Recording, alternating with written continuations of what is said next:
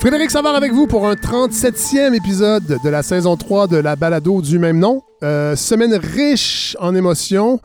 Euh, oui, euh, d'abord, émotion d'horreur de cette découverte d'ossements de 215 enfants ayant fréquenté un pensionnat autochtone à Kamloops, en Colombie-Britannique. J'en parlerai pas beaucoup dans cet épisode, mais c'est certain que j'aimerais pouvoir aborder ce sujet possiblement la semaine prochaine. J'ai envoyé quelques perches à des personnes que j'aimerais avoir pour euh, prendre un peu de recul. Comme toujours, euh, je pense que vous êtes habitués. J'essaie de ne pas réagir à chaud euh, à certaines nouvelles. Et une nouvelle comme celle-là, je pense que ça mérite de prendre un pas de recul et d'offrir un espace de réflexion qui va au-delà de l'émotion. je sais que ce n'est pas une démarche qui est toujours très populaire dans les sphères médiatiques, que ce soit les médias sociaux ou les médias plus traditionnels, mais en même temps, je pense que euh, en faisant ça, j'ai envie peut-être d'éviter deux pièges. Le premier, en tout cas dans le cas qui concerne les pensionnats autochtones, le premier piège qui serait celui où tombe souvent euh, un certain nationalisme québécois qui aime bien euh, se décharger sur le fédéral euh, de toute l'horreur de cette réalité des pensionnats autochtones, entre autres, comme si le fait d'avoir subi un certain racisme anglo-protestant à diverses époques de l'histoire du Québec dédouanerait ce même Québec de son rôle d'oppresseur envers les minorités et en premier lieu les peuples autochtones. Mais d'un autre côté, je pense qu'il y a un autre piège aussi à jouer, à trouver des coupables immédiatement sans savoir toute l'ampleur de ce qui s'est passé, du contexte. Euh, on sait que euh, on sait que ce sont des congrégations religieuses catholiques, entre autres francophones. Mais je prends exemple en fait avec le texte d'Émilie Nicolas du Devoir, qui au lendemain de la découverte euh, du drame de Kamloops a choisi de se replonger dans les écrits de Lionel Groux sur le missionnariat canadien-français pour tenter de prouver de manière insidieuse que puisque les Oblats et les religieuses qui ont administré ces pensionnats étaient des francophones, ben c'est comme si tous les francophones du Québec. D'ailleurs, elle fait un glissement entre Canadiens français et Québécois, alors qu'au début du 20e siècle, le terme québécois était absolument pas utilisé. Euh, c'est comme si on était tous un peu coupables. Euh, je dis pas que c'est pas le cas nécessairement, mais je trouve ça un peu insidieux. Euh, j'ai l'impression que euh, la réalité est un petit peu plus grise que le noir et blanc qu'on tente de nous imposer. À sa décharge, je dois avouer qu'Émilie Nicolas vise souvent juste dans ses chroniques, même euh, si on sent souvent qu'elle se désole parfois que les Québécois ne soient pas aussi fédéralistes qu'elle. Ce qui expliquerait peut-être pourquoi ben, les médias d'ici ont peut-être pas euh, couvert ce qui s'est passé à Kamloops comme euh, les médias anglophones. Euh, Kamloops, c'est quand même à 3000 km du Québec. je pense que pour bien des gens, ben, la Colombie-Britannique est aussi exotique et Kamloops est une ville aussi exotique que Kuala Lumpur. il faut dire que Mme Nicolas est chroniqueuse. ne faut pas l'oublier. Elle n'est pas journaliste. Souvent, on lui reproche ça. mais c'est une chroniqueuse. Alors, elle a le droit à sa grille d'analyse bien à elle. Une grille qui pourrait bien la positionner un jour pour devenir gouverneur général du Canada. Alors, à chacun ses ambitions. Cela dit, je salue le désir du gouvernement Legault de faire euh, des fouilles appropriées ici même au Québec euh, pour savoir si des fausses communes, je pense qu'on peut les appeler comme ça, euh, comme celle qui a été retrouvée à Kamloops, existent au Québec. bon, Évidemment, on ne reconnaît toujours pas le racisme systémique. Ça, je pense que ça va venir encore les hanter. Mais je pense que.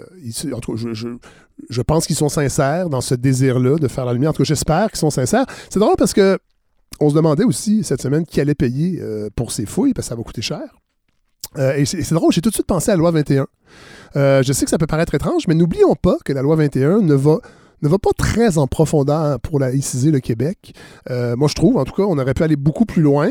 Euh, entre autres, euh, on, a, refusé de toucher les privilèges fiscaux séculaires que les, congrégations religieuses ont, profité. des privilèges fiscaux qui sont, restés à peu près intacts. Il me semble que ça va de soi que les coûts qui seront engendrés pour connaître la vérité sur ce passé devraient être, pris en charge par les communautés religieuses. Évidemment, il y a peu de chances que ce gouvernement Legault ait le courage de toucher à ces privilèges. Mais à mon avis, je pense que ça serait la moindre des choses que la loi 21 ait plus les moyens de ses ambitions et que ça ne concerne pas seulement d'interdire les signes religieux aux personnes en position d'autorité. Je pense qu'on a, on a manqué une belle occasion. Euh, je ne sais pas si sur le plan législatif il est trop tard, mais moi je trouve que si on voulait vraiment laïciser le Québec, vraiment, euh, il faudrait élargir cette loi-là. Et là, avec ce qui se passe, ça serait peut-être une bonne occasion justement de tenter une forme de réparation et de faire payer euh, aux responsables euh, directs les exactions qui ont été commises. Parlant d'ambition, je pense qu'il faut offrir euh, nos pensées euh, pleines d'empathie à l'ex-ministre Fitzgibbons, qui a dû quitter ses fonctions de ministre de l'économie suite à plusieurs rapports accablants de la commissaire à l'éthique du Québec. Bon, on ne viendra pas sur toute la polémique entourant le ministre Guibon, mais je, pense que les autres médias l'ont très bien fait. Mais je retiens la chronique de Mario Dumont qui, qui a fait paraître vendredi matin, qui lui il voit plutôt une manœuvre politique et idéologique de Québec solidaire. C'est Vincent Marissal qui a, fait le premier, la plainte. Euh, et pour lui, ben, Québec solidaire, évidemment, c'est ce dangereux parti d'extrême gauche qui veut abattre le capitalisme et empêcher d'honnêtes millionnaires d'accéder euh, au Conseil des ministres. D'ailleurs, François Legault aussi a un peu dit ça. Euh, on a de la misère avec ça, les gens d'affaires qui sont ministres. Selon Mario Dumont, l'expulsion de Fitz est nourrie par la haine des riches et qu'on oublie que derrière les manoirs à 6 millions, les yachts opulents et l'inscription à des paradis fiscaux, les millionnaires, bon évidemment c'est pas lui qui dit ça, c'est moi qui le paraphrase, les millionnaires sont aussi des gens qui ont pris des risques et qui créent des emplois. Ça, cette mythologie du risque, de la, prise de risque euh, des gens d'affaires, qui est vrai parfois, mais qui est souvent pas vrai. Hein. Euh, il y a plusieurs études qui ont démontré que ben, souvent la richesse, elle se transmet d'une génération à l'autre euh, et que dans le fond, les entrepreneurs d'aujourd'hui ont souvent euh, seulement hérité des faits d'armes de, leur, de leur paternel ou de leur mère ou de leurs ancêtres. C'est juste que ça tombe un peu mal d'écrire ça cette semaine, cette belle prise de risque, cette création d'emploi, quand on a découvert, entre autres, les baraquements insalubres des travailleurs étrangers des fermes de mer. Et on peut suspecter que c'est c'est pas une, une, exception. Euh, les, travailleurs, les agricoles étrangers au Québec, là, il y aurait un grand dossier à faire là-dessus, je suis certain, puis on serait vraiment pas heureux de découvrir ce qui s'y passe. Euh, on peut penser au dépassement de coûts annoncé pour la, les maisons des aînés. Mon Dieu, quelle surprise. Euh, ça va coûter plus cher que prévu. Et le REM à Montréal, qui nous, on nous annonce déjà que ça va coûter beaucoup plus cher et que les rendements demandés par la Caisse de dépôt seront épongés par les contribuables. Et ça, c'est sans compter les généreuses primes de 20 millions de dollars que se sont accordés les dirigeants d'Air Canada après une année affichant des pertes de 4,7 milliards et le licenciement de 20 000 employés. Ben, c'est aussi ça, le capitalisme des millionnaires. Et euh, n'oublions pas qu'en premier lieu, au-delà des qualités intrinsèques de Pierre Fitzgibbon, euh, il est peut-être euh, peut effectivement extraordinaire. Il a toujours bien décidé de ne pas respecter des règles qui étaient pourtant claires et qu'il connaissait avant de faire le saut en politique. Alors, j'imagine que ça aussi, ça fait partie de cette prise de risque qu'affectionne tant Mario Dumont. c'est ça aussi le capitalisme. Visiblement, je trouve qu'il y a une belle métaphore là-dedans. mais bon, Trêve de médisance, je ne veux pas m'éterniser trop longtemps parce qu'on a un épisode assez chargé. On va parler des collèges classiques. Je vous l'avais promis avec Louise Bienvenue, euh, historienne euh, à l'Université de Sherbrooke. Vous allez voir, c'est un, entretien passionnant sur les collèges classiques. Mais là, on va débuter cet épisode tout de suite avec Hélène Faradji qui trépigne presque à quelques heures du gala du cinéma québécois. Good morning, Vietnam! You talking to me? Go ahead. Make my day. Oh. Bon, alors on retrouve ce bon, ce, bon vieux indicatif euh, pour la chronique cinéma d'Hélène Faradji. Bonjour Hélène! Bonjour Fred, comment ça va? Ouais, et là, on a pas, il n'y avait aucun film québécois. Non, je sais. Non, je sais, Larry n'a pas eu le temps de changer ça. on va avoir encore des plaintes. Ça, tombe bien, en oui, plus. parce qu'on va, on va, parler, on va parler de ça parce que c'est le gala. C'est le gala... Euh, Iris, c'est tout ça le nom, hein? Oui, hein? C'est le, en fait, le, le gala s'appelle le Gala Québec Cinéma et au sein de ce gala, on remet les prix, les prix Iris. Ah, voilà. Voilà. Voilà, merci de. Bon, et là, là, c'est drôle? Ben, évidemment, le Canadien, on s'attendait pas à ce qu'ils soient encore en série, mais je sens pas une effusion incroyable pour ce gars-là. Puis je trouvais quand même je trouvais ça intéressant qu'on en parle parce qu'il euh, y a eu des bons films cette année, puis la pandémie nous l'a peut-être fait oublier un peu. Ouais, c'est sûr que cette année, c'est pas la meilleure année pour célébrer des films qui auraient mérité euh, d'être peut-être un petit peu mieux mis en valeur, d'avoir une vitrine un peu plus joyeuse. Puis, euh, comme vous l'avez dit, ben non, on s'attendait pas à ce que Canadien joue dimanche soir et que c'est c'est un peu le, le, dernier clou dans le cercueil, hein, parce que ça va vraiment pas bien pour les galas en général. J'ai envie de dire, depuis le début de l'année, on a vu les Oscars qui ont eu une perte d'audience absolument terrible, euh, les Golden Globes qui ont été annulés l'an prochain. Bon, pour des histoires qui ont rien à voir avec ce que nous on vit ici, parce que les Golden Globes c'est des problèmes euh, grosso modo de, de, de racisme, hein, je pense qu'on peut le dire, en tout cas d'un manque de diversité, mais un peu trop assumé pour qu'il soit parfaitement honnête. Euh, donc les, les, les diffuseurs ont décidé de se retirer. On a eu l'année qu'on a eu effectivement avec des salles ouvertes, fermées, des films qui sortent, qui ressortent, qui sont déplacés dans le calendrier. Bref, ça fait tout un, espèce de, de, de, tempête parfaite où on est obligé de se questionner un peu sur la pertinence des galas ben pour l'année prochaine, 2022. Je suis pas certaine, certaine que le gala Québec Cinéma va tirer son épingle du jeu et va être le gala qui va se sortir gagnant de cette année bizarre. Ouais on va espérer qu'il soit là en 2022 parce que bah il y aura des films en 2022, il y en aura même plus qu'en 2021-2020.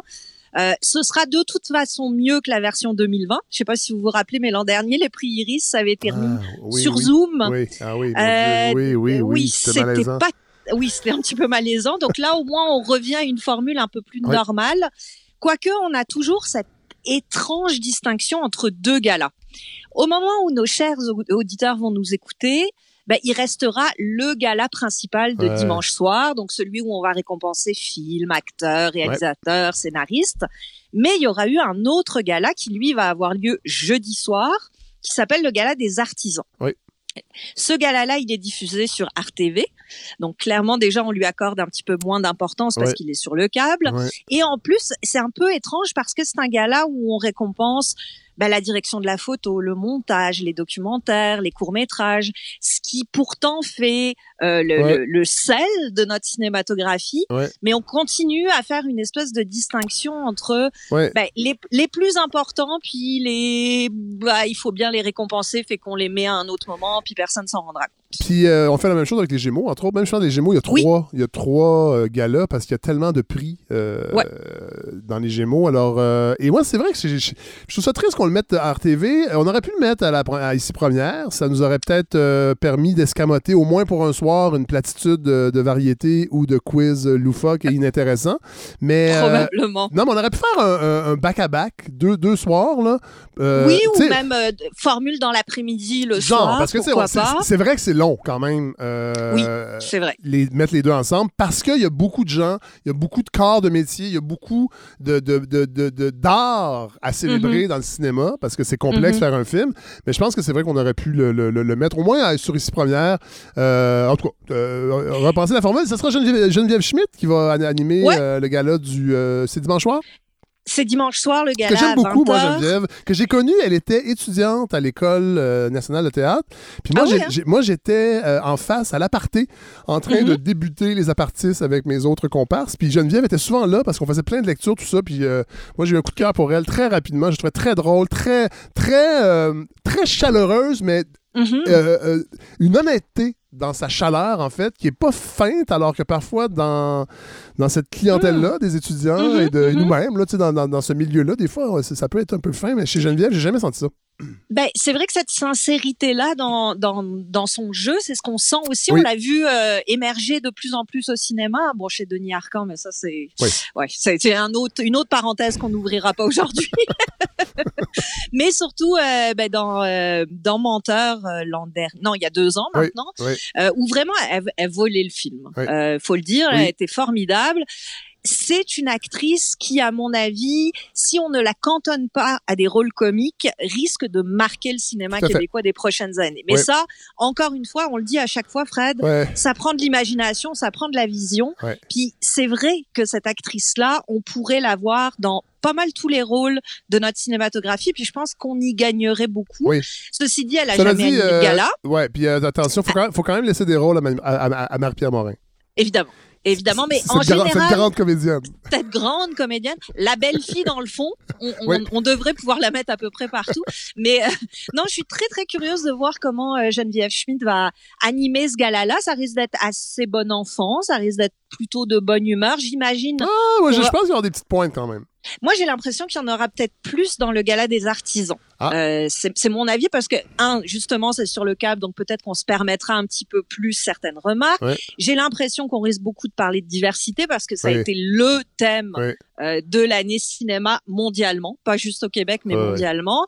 Euh, peut-être que on, on, se permettrait pas justement des, des, des petites craques sur Marie-Pierre Morin, puisque vous en parliez.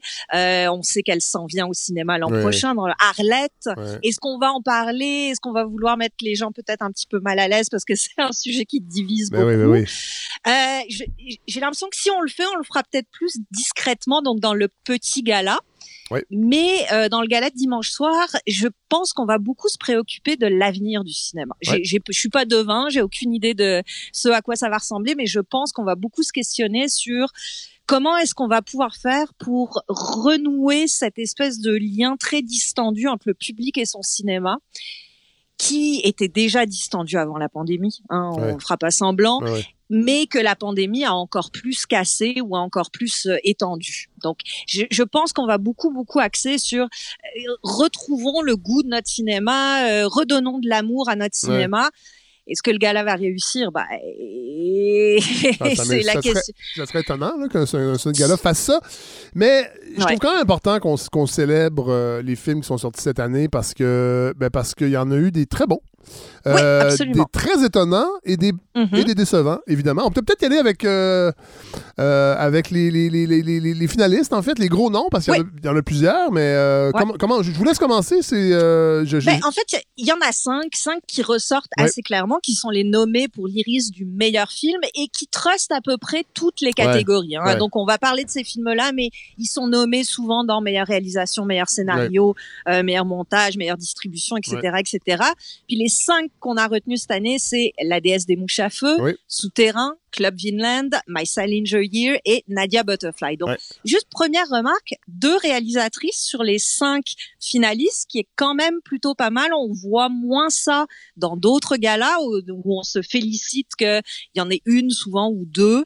Chez nous, c'est assez fréquent. Hein. donc, euh, au, moins, au, moins, on se compare bien. Euh, Ceci dit, on, je pense qu'on on, volera aucun euh, aucun punch à personne. La déesse des mouches à feu, c'est le grand favori.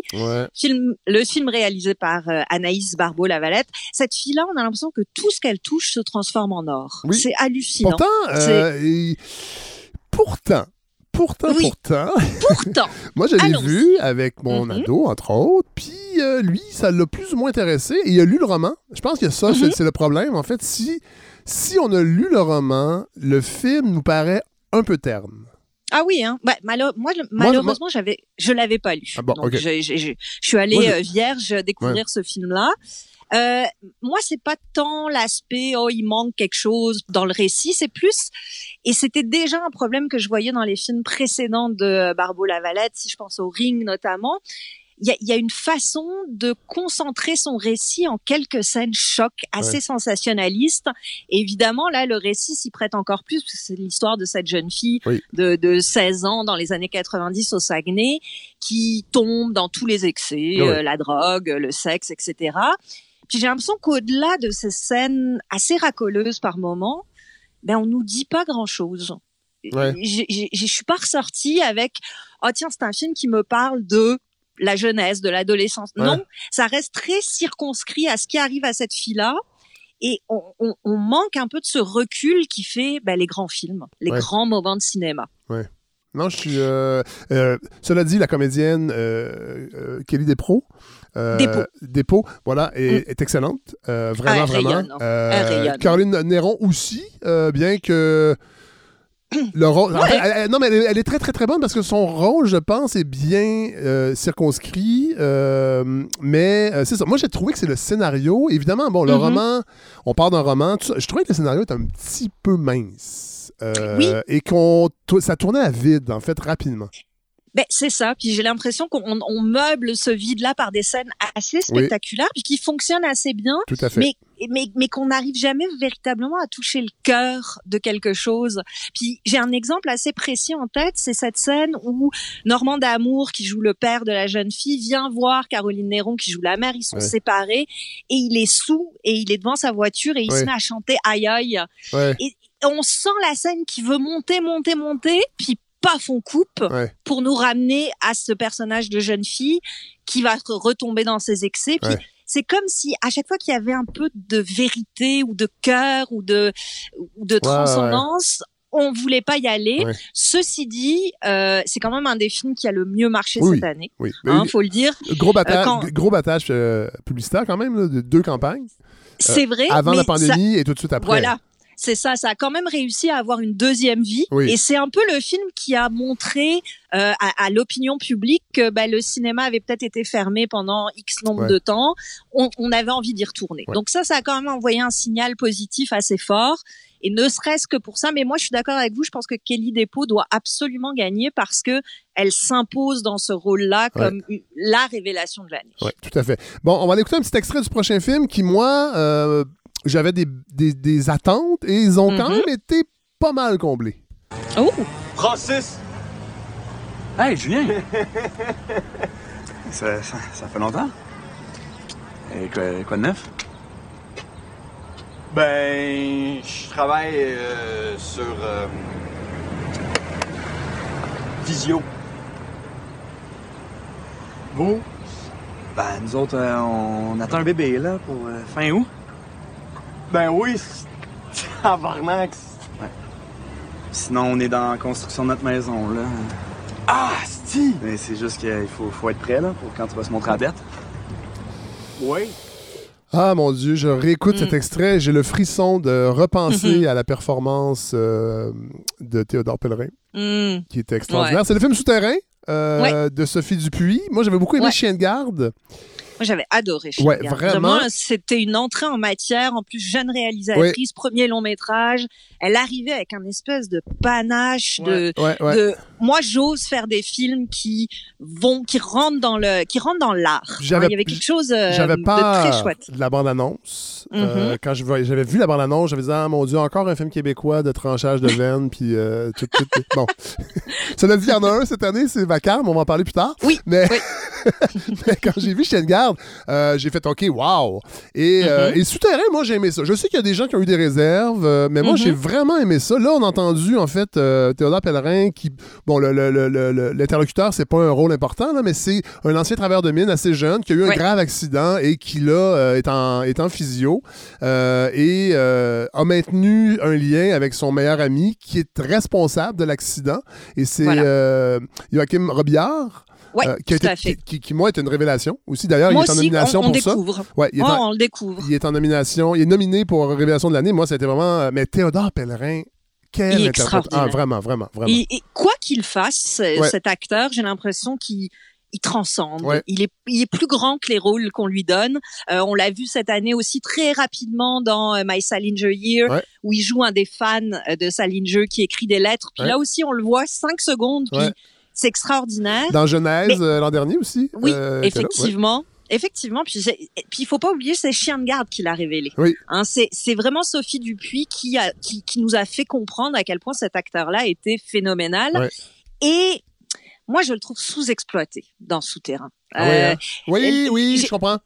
Pour moi, Souterrain, en fait, ce que j'aimais beaucoup de Chien de garde, c'est qu'il était secondaire, mais qu'il arrivait à avoir une place euh, suffisante pour laisser éclater toute sa fougue. Là, je le sens un peu sous-utilisé. Il est là, il est exceptionnel évidemment, mais on, on, on aurait envie de passer plus de temps avec lui. En fait, pendant tout le film, je me disais, moi, c'est avec lui que j'ai envie d'être. Et pour moi, souterrain, la petite déception, elle est là, c'est que je suis pas sûre que la forme chorale euh, qui a été adopté parce qu'on est dans cette communauté de mineurs à Val d'Or où chacun, on, a l'impression qu'on veut donner un petit moment à chacun, mais on n'a pas ce sentiment d'ensemble. Et en fait, en le voyant, je me disais, j'ai l'impression que ça aurait fait une maudite bonne télésérie. Ah oui, intéressant, oui. C'était peut-être pas un film. C'était peut-être un truc à explorer en plusieurs épisodes où on laisse le temps à chacune des sous-histoires de se de s'incarner. Là, en film, c'est vrai que bon, on a cette ouverture, cette fermeture dans la mine qui sont assez spectaculaire. Oui, oui, puis il y, y, a quand même un, y a un punch dans le scénario qui est intéressant, là, que, que, Absolument. que, que j'ai pas si. Bon, je, suis peut-être pas aussi rompu que vous à voir des films, mais tu sais, j'étais un peu surpris quand même à la fin. Il y avait une surprise. Bien qu'après ça, tu dis, OK, oui, c'est vrai, bonne idée. Mais, euh, mais c'est vrai qu'on on aurait aimé en avoir plus. Ça, c'est la, la, force des grands comédiens. Hein. Ah bah c'est sûr. Puis je pense à James Hyman aussi qui est dans le film. Et pareil, j'avais envie d'en voir plus. Et, et, pendant tout le film, c'est ça, je me disais mieux développé ou en tout cas avec plus d'ampleur, avec peut-être plus de temps. Bah, peut-être qu'on serait devant une œuvre euh, inoubliable. Là, on est dans un beau moment de cinéma, mais qui dépasse jamais véritablement. C'est un peu le problème de tous les films cette année. Il y a rien qui, il y a rien qui est indéniable. Puis le fun du cinéma, c'est aussi ces films-là qui sont indéniable. Je, lance une, une, fleur dans la mare. Je sais pas si je devrais dire ça. Mais ce petit, c'est drôle parce qu'avec Anaïs, c'est la même chose. Puis là, c'est pas parce que c'est deux femmes réalisatrices, là, ça, ça, s'applique aux hommes. Mais ce petit, qui au Québec, on est, là, j'en ai mm-hmm. déjà parlé ici, je pense. On a un petit. En fait, on aime bien des réalisateurs, réalisatrices qui scénarisent leurs films. Ah oui. Sans faire appel à des scénaristes de métier homme ou femme. Et peut-être que, comme, comme tu sais, dans Souterrain, là, j'espère que les gens l'ont vu, là, parce que sinon, on se dit, mon Dieu, on parle d'un film, j'ai pas vu, mais tu sais, l'histoire de fécondation de, du personnage mm-hmm. principal, on aurait pu escamoter ça et garder la richesse du personnage, sa culpabilité, mm-hmm. bon, mais on a perdu du temps avec une histoire qu'on se crisse un peu dans le fond, dans le film, là, et, dans, pendant ce temps-là, on n'est pas avec Théodore, justement. Et ça, peut-être qu'un scénariste ou une, ou une scénariste l'aurait vu. Malgré dans le cas d'Anaïs, je... me trompe, c'est Catherine Léger. Il y avait une scénariste quand même, c'est Catherine Léger. Mais souterrain, il y avait non, souterrain, non, c'est effectivement Sophie Dupuis qui fait euh, qui fait à la qui fait les deux.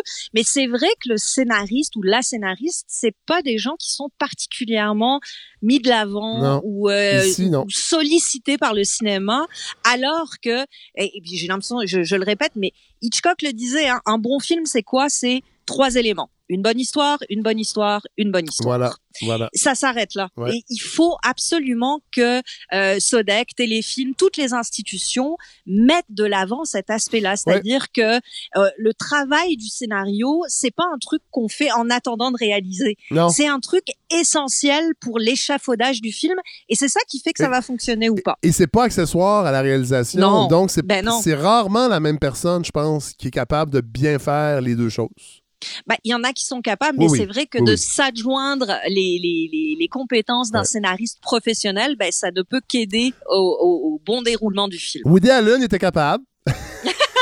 Oui, il était capable de plein de choses. Fait que, euh, je, voilà. OK, prochain film.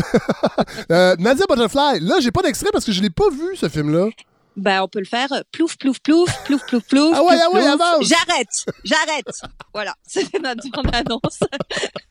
non, c'est l'histoire de cette nageuse olympique. Puis c'est c'est c'est un film qui est touchant parce que il, il a, il aurait dû sortir l'an dernier, évidemment. Il est basé autour du personnage de Catherine Savard, qui est une vraie nageuse olympique. Ça, c'est intéressant. C'est intéressant. Puis en plus, dans le film, elle participe à ces derniers jeux qui sont ceux de Tokyo 2020. Or, le film est sorti alors que les salles fermaient et que Tokyo était annulé. Donc il y, a vraiment tout. C'est comme c'est arrangé presque avec le gars des vues, on a envie de dire. Euh, c'est un film qui a un, angle très original. D'abord, le monde de la natation est très très peu abordé au cinéma. C'est vrai. Euh, moi, j'ai fait mes recherches. J'en ai juste trouvé un de Swimmer avec Burt Lancaster. Mais sinon, ça reste un monde très secret. Et c'est ce qui est intéressant du film de Pascal Plante, c'est qu'il il va, bon, évidemment, il y a une scène de compétition assez marquante, mais il s'intéresse surtout aux coulisses, à qu'est-ce qui se passe quand ils nagent pas ces gens-là? Euh, qu'est-ce qu'ils font pendant les Jeux Olympiques? Bah, Ils font toutes sortes de choses, dont des orgies euh, à la MDMA. Hein, ça, le film nous l'apprend. Mais surtout, il y a une mélancolie, il y a une tristesse, il y a une, on se questionne beaucoup sur l'égoïsme des athlètes. C'est des, ah. des, thèmes qu'on aborde peu dans le film sportif. Et je pense que le passé de nageur de Pascal Plante, parce que lui-même, au ah, départ, il était nageur, ah, ben, ça. donne une perspective au film qui est assez originale. Euh, en fait, je pensais presque à, à du Dolan, mais du Dolan neurasthénique. Oh. Euh, c'est vraiment intéressant. Ben, c'est intéressant parce qu'il y a une stylisation avec des ralentis, des moments un petit peu plus pop, euh, des fondus enchaînés, mais avec cette ambiance beaucoup plus moody, beaucoup plus triste, beaucoup plus euh, mélancolique. Puis je trouve ça intéressant. Ceci dit, pour moi, le problème, c'est Catherine Savard. Ah oui, hein? C'est pas, c'est pas une actrice née. Il euh, y a deux nageuses dans le film. Sa, sa collègue qui s'appelle Ariane Mainville a un petit peu plus de charisme, un petit peu plus de présence. Et au final, ça fait que son ami lui vole un peu la vedette. Ah ouais. Euh, et c'est un peu dommage. Peut-être, je sais pas si c'est un problème de direction d'acteur, je penserais pas. J'ai l'impression que c'est plus celle qui est pas nécessairement entièrement à l'aise. Et le film repose sur elle, visiblement. Donc, c'est un pari, ben c'est un pari qui était risqué. C'est un pari risqué, ceci dit. Euh, moi, la, la, touche Pascal Plante qu'on avait découvert avec les faux tatouages euh, il y a quelques années, euh, je l'aime beaucoup et j'ai très très hâte de voir ce qu'il va faire par la suite. Ok, prochain film, on y va d'un petit extrait. Vous avez raison, frère Léon, notre société change. On aura beau se braquer, on ne pourra pas l'empêcher. Parce que le monde entier change. L'Église peut continuer à penser qu'elle peut arrêter ça, que tout peut revenir comme avant. Et le monde va changer pareil. Avec ou sans nous. Êtes-vous en train de me dire que l'avenir, c'est vos histoires de vikings qui se sont passées il y a mille ans? Être ouvert aux idées nouvelles, à la science? Oui, pour moi, c'est ça, le progrès. Et nos jeunes ont besoin de savoir qu'on y croit. Ah, mais un instant. Il faut pas leur mettre n'importe quelle idée dans la tête. Pendant que les jeunes Anglais de la province s'éduquent, nous autres, on continue à gaspiller le talent de nos élèves en les sortant de l'école après la neuvième année pour les envoyer dans les champs, les mines puis les usines. Mais pourtant, ils sont pas plus fous que les autres. Ah non, ils sont pas plus fous que les autres. Cleveland de Benoît Pilon. Je dois l'avouer, euh, moi mm-hmm. j'ai bien aimé ça. Euh, c'est pépère là, c'est un film, c'est un film euh, pantoufle. Voilà. On n'est pas, on n'est pas brusqué tout ça. Il y a une twist intéressante à la fin du film, je pense, mm-hmm. qui, moi m'a surprise et qui a sauvé un peu le, le, film. Mm-hmm. Mais sinon là, c'est ça, un film l'automne là après un bon repas, tu regardes ça dans le salon là, avec ton chien couché sur tes pieds, là, puis c'est un. Avec toute ta famille aussi. Ouais, voilà, voilà. Hein, c'est vraiment film familial. On en fait assez peu finalement au Québec. Euh, donc celui-là au moins tire son épingle du jeu avec ça. On est en 49. On est dans une église catholique avec un prof qui s'intéresse. Un collège, en fait. Un collège, pardon, où euh, un, prof s'intéresse beaucoup au Vinland, qui est ce fameux lieu mythique où auraient débarqué les Vikings. Et euh, et ses élèves là-dedans, il essaye de les embarquer. C'est un, regard sur euh, l'émancipation, un regard sur l'éducation aussi beaucoup. Ça, ça a du cœur, ça a beaucoup de sincérité. Mais on est obligé de reconnaître qu'il manque la petite étincelle. Hein, il, il manque le petit truc qui fait que ben, devant euh, Dead Poets Society, on était en pleurs, on était, on s'en souvient des années plus tard. Alors, on n'est pas tout à fait dans le même range de film. Ceci dit, les acteurs sont bons, la reconstitution est belle. Les jeunes, sont, les jeunes sont bons. Les jeunes sont bons. Euh, on sent l'amour du, du cinéma, de la découverte du cinéma de Pilon qui est retransmise. Euh, il y a ce, ce très beau moment dans le générique de fin. En fait, le film termine et le premier panneau du générique, ben, c'est tous les membres de l'équipe qui remercient un des profs qui a marqué leur vie. Ah oui. C'est magnifique, ah c'est beau comme tout. Euh, mais il y a quelque chose de très propre dans ce film-là, de très lisse, euh, qui fait que si on passe un bon moment, ben peut-être que deux trois mois plus tard, on s'en souvient pas nécessairement. Non, effectivement. C'est ouais, c'est ça. Mais ceci dit, Sébastien Ricard malgré les limites du rôle, parce que c'est pas un rôle si euh, grand que ça. Je trouve qu'il tire son épingle du jeu et ça m'étonnerait pas qu'il ait l'iris cette Ah oui, oh. Ouais, je pense que oui. Ok. Je pense que oui. Prochain film, Salinger Years, que j'ai pas vu non plus, euh, parce que j'ai tellement entendu d'affaires euh, pas bonnes à son sujet. Ah, mais ouais, mais en tout cas, tout le monde disait Oh, ouais, as-tu vu le dernier Et eh, ouais, hein, ouais, je suis pas sûr. Oh, ouais. Puis ben, finalement, je dis pas que je verrai pas, là, mais parce que j'en ai vu beaucoup d'autres, puis à un moment donné, le temps manqué, mais euh, vous, vous l'avez vu? Oui, je l'ai vu, puis j'ai du mal à comprendre la carrière de Philippe Falardeau. Ah, euh, quand il est au Québec, je le trouve assez formidable. Euh, quand, euh, depuis, depuis la moitié gauche. Vraiment, il y a quelque chose quand il pose un regard sur sa société à lui. Il est drôle, il est pertinent, il est lucide, il est formidable. Mais évidemment, cette tentation du cinéma américain, je la comprends, elle est attirante pour beaucoup de cinéastes d'ici, mais c'est pas facile. C'est pas facile de se démerder avec une, une production, un système de production qui est beaucoup plus lourd, qui est beaucoup moins euh, léger. Et certes, c'est pas extraordinaire, mais ça reste son meilleur film américain. Si je compare à The Good Lie ou à Bleeder, qui sont les films qu'il a essayé de faire là-bas auparavant, bah, c'est quand même beaucoup plus senti, beaucoup plus intéressant.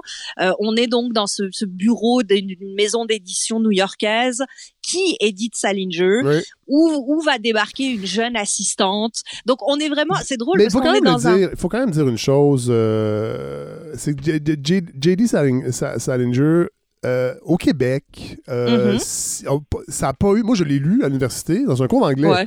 Mais tu sais, c'est vraiment, c'est vraiment, c'est vraiment un, auteur culte dans le monde anglo-saxon. Mais je pense qu'il y a ça aussi au Québec, peut-être, qui, a ralenti un peu l'enthousiasme autour de ce On n'a pas cette fascination. Non. Euh, pour.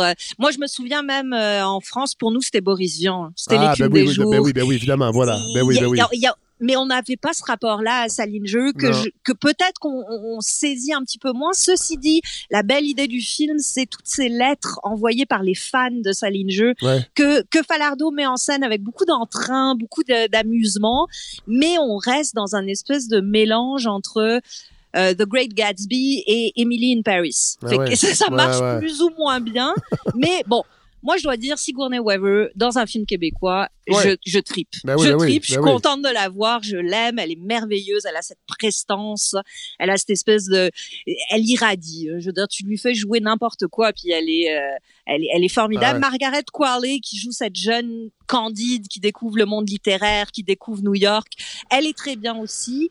Mais le film se perd quand même beaucoup dans, dans plein de petites sous-récit anecdotique secondaire qui fait que si ça commence bien, la première demi-heure est très bien. Le reste est un petit peu plus laborieux, un petit peu plus poussif. Mais en le voyant, je me disais surtout, reviens Falardo, reviens faire des films sur nous. C'est là que c'est bon.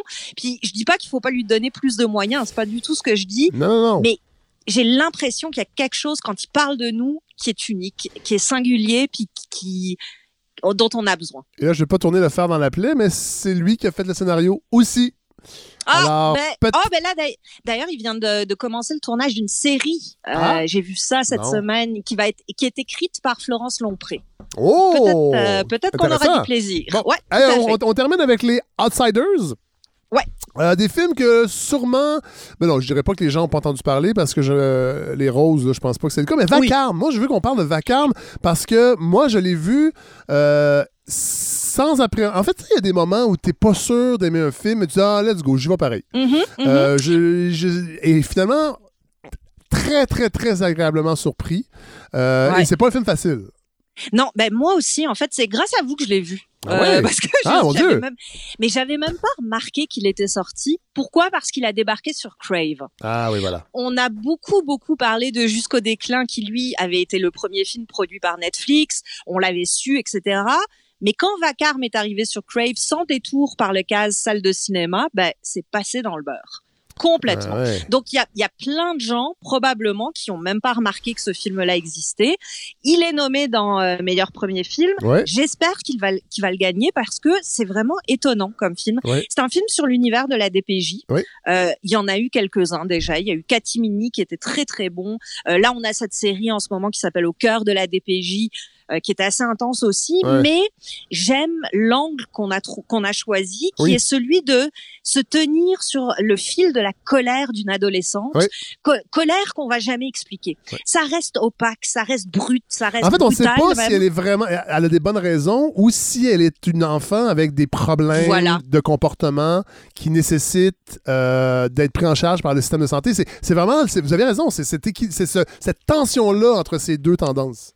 Oui, et qui fait confiance au spectateur. C'est ça qui est formidable, c'est que c'est à nous d'investir le film. Euh, bon, le, le, registre de jeu est parfois un petit peu forcé. Euh, il y, a, y, a, des dialogues un peu maladroits, mais je trouve qu'il y a quelque chose, il y a une rudesse, il y a quelque chose qui s'excuse pas, euh, qui est brut, qui me plaît beaucoup, beaucoup dans ce film, même si, bon, euh, on est parfois un peu dans le cliché du film québécois, hein, la convention du drame, blablabla. Euh, c'est la réalisation de Negan Trudel, que je connaissais pas du tout, du tout. Moi non plus, en faisant des recherches, j'ai découvert qu'il faisait partie de la nation Uro-Wendat. Ah oui. Ce que, ce que je trouve génial, encore une fois, parce que euh, on, on, est avec un réalisateur autochtone, mais qui ne se sent pas ou qui n'est pas forcé de se cantonner à un sujet de sa communauté. Tout à fait, tout à fait. C'est formidable. Euh, Sophie Desmarais, Kelly Despaux, qu'on retrouve d'ailleurs, la fille de la déesse des mouches à feu, qui joue ah une, autre, une autre jeune fille de la DPJ. Ouais. Et c'est très bien fait aussi parce que, en fait, on va suivre deux jeunes filles.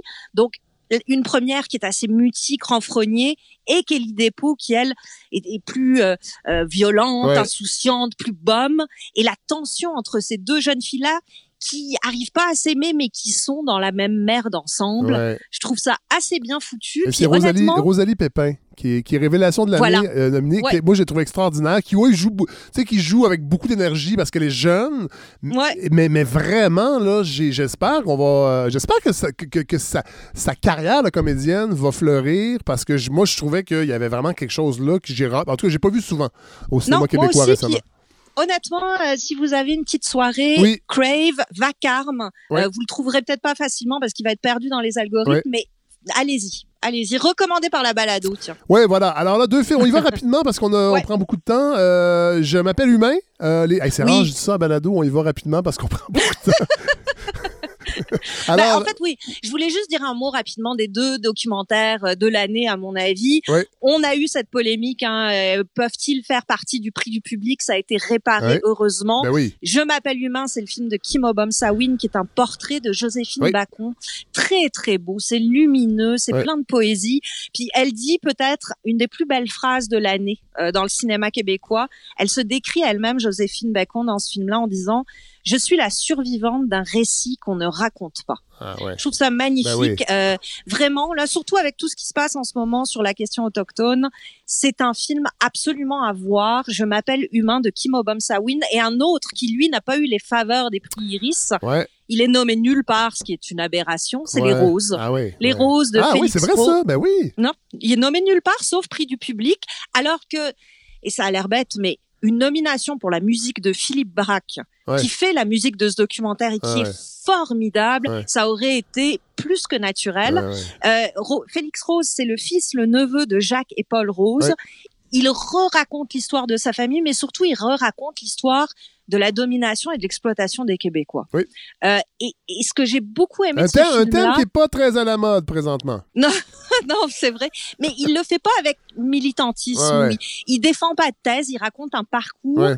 et il refait d'une histoire qu'on avait l'impression de connaître par cœur quelque chose de vivant, Ouais. quelque chose d'incarné. Puis le meilleur personnage de l'année, c'est la maman Rose, Rose Rose, euh, qu'on découvre dans ce film-là, la maman donc de, euh, de Jacques et de Paul, Ouais. Qui était une militante encore plus acharnée qu'eux. Euh, c'est une, une femme extraordinaire. Donc, tiens, justement, pour les personnages féminins, Joséphine Bacon Ah. et Rose Rose, essayez de voir Les Roses et Je m'appelle Humain. Ouais. Puis là, il, il m'en reste un dernier. Oui, J'ai oui. le temps Ah, Ah, on a le temps, on a le temps. Ça, ça, c'est mon préféré, mon vrai de vrai préféré. Euh, c'est une coproduction entre le Québec et la Côte d'Ivoire. Ça Oui. s'appelle La Nuit des Rois. Ça a gagné à Toronto, ça a gagné à Venise, ça s'est rendu jusqu'aux finalistes des Oscars. C'est extraordinaire. ça se Hélène, passe Hélène, à- Hélène, Hélène, attendez un petit peu. Oui, J'ai décidé de choisir un nouveau roman. En quel honneur, Seigneur Barbe Noire? Soir ou demain, la lune rouge va sortir. Faudra d'abord que ce soit confirmé par Guetteur. Va jamais crever ce vieux facochien. Oh, c'est intriguant.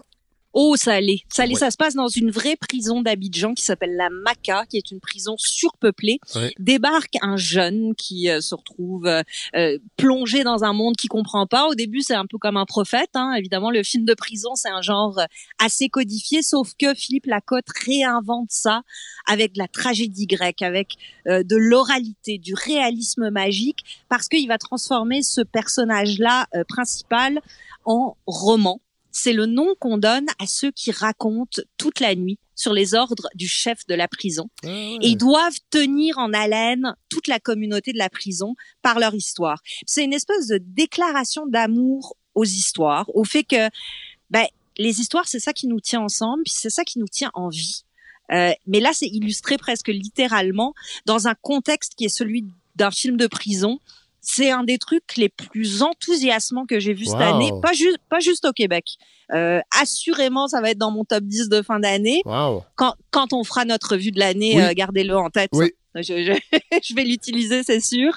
Mais c'est vraiment, encore une fois, un film qui est passé un peu inaperçu, mais si vous pouvez mettre la main dessus, peu importe qui gagne des iris ou pas, vous allez certainement vivre un moment de cinéma assez unique. Bon, merci Hélène. Toujours un plaisir, Hélène. Vraiment, je suis content. On, on, on, a recommencé à parler de cinéma. Ça faisait longtemps qu'on l'avait pas fait. Hein? Ouais, vraiment. Merci Hélène. Merci Fred. Salut. Salut.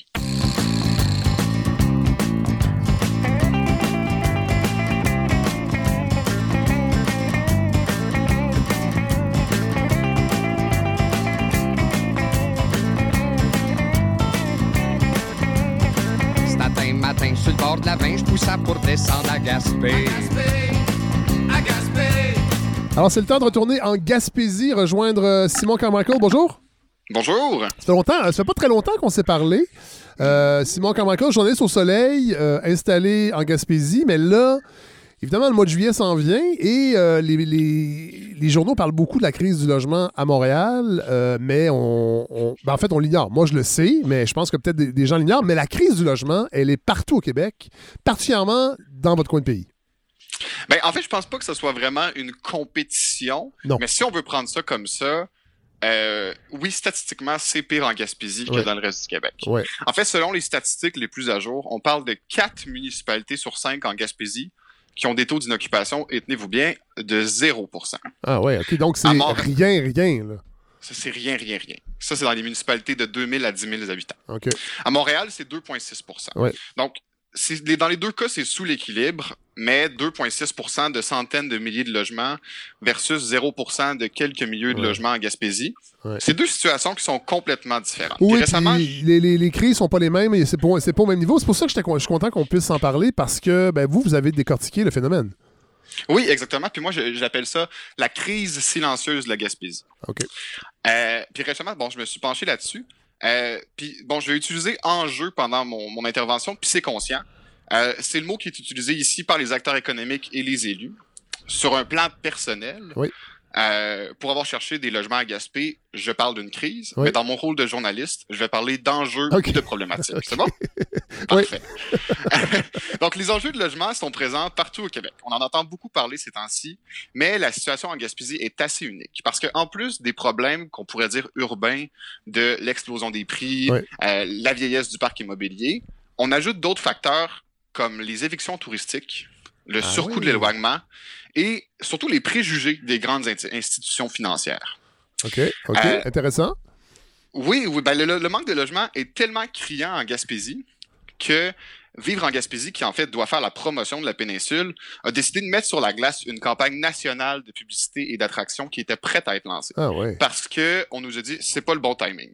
Ouais. Ah oui, parce que là, les enjeux en région, je sais qu'en Abitibi aussi, euh, ouais, c'est ouais, très, très. Euh, en fait, c'est une grave crise du logement, mais euh, évidemment, les régions essaient d'attirer, en fait, de, de, de, de revitaliser leur, leur, leur, population, en fait. Mhm. -hmm. et là, ben, ça met un frein à, à tout ça. Là. Ben, en fait, ce qu'il faut, faut remettre en contexte, en fait. Parce qu'il y a 10 ans, la une du Journal de Montréal parlait des 20 villages gaspésiens qui allaient fermer. Oui.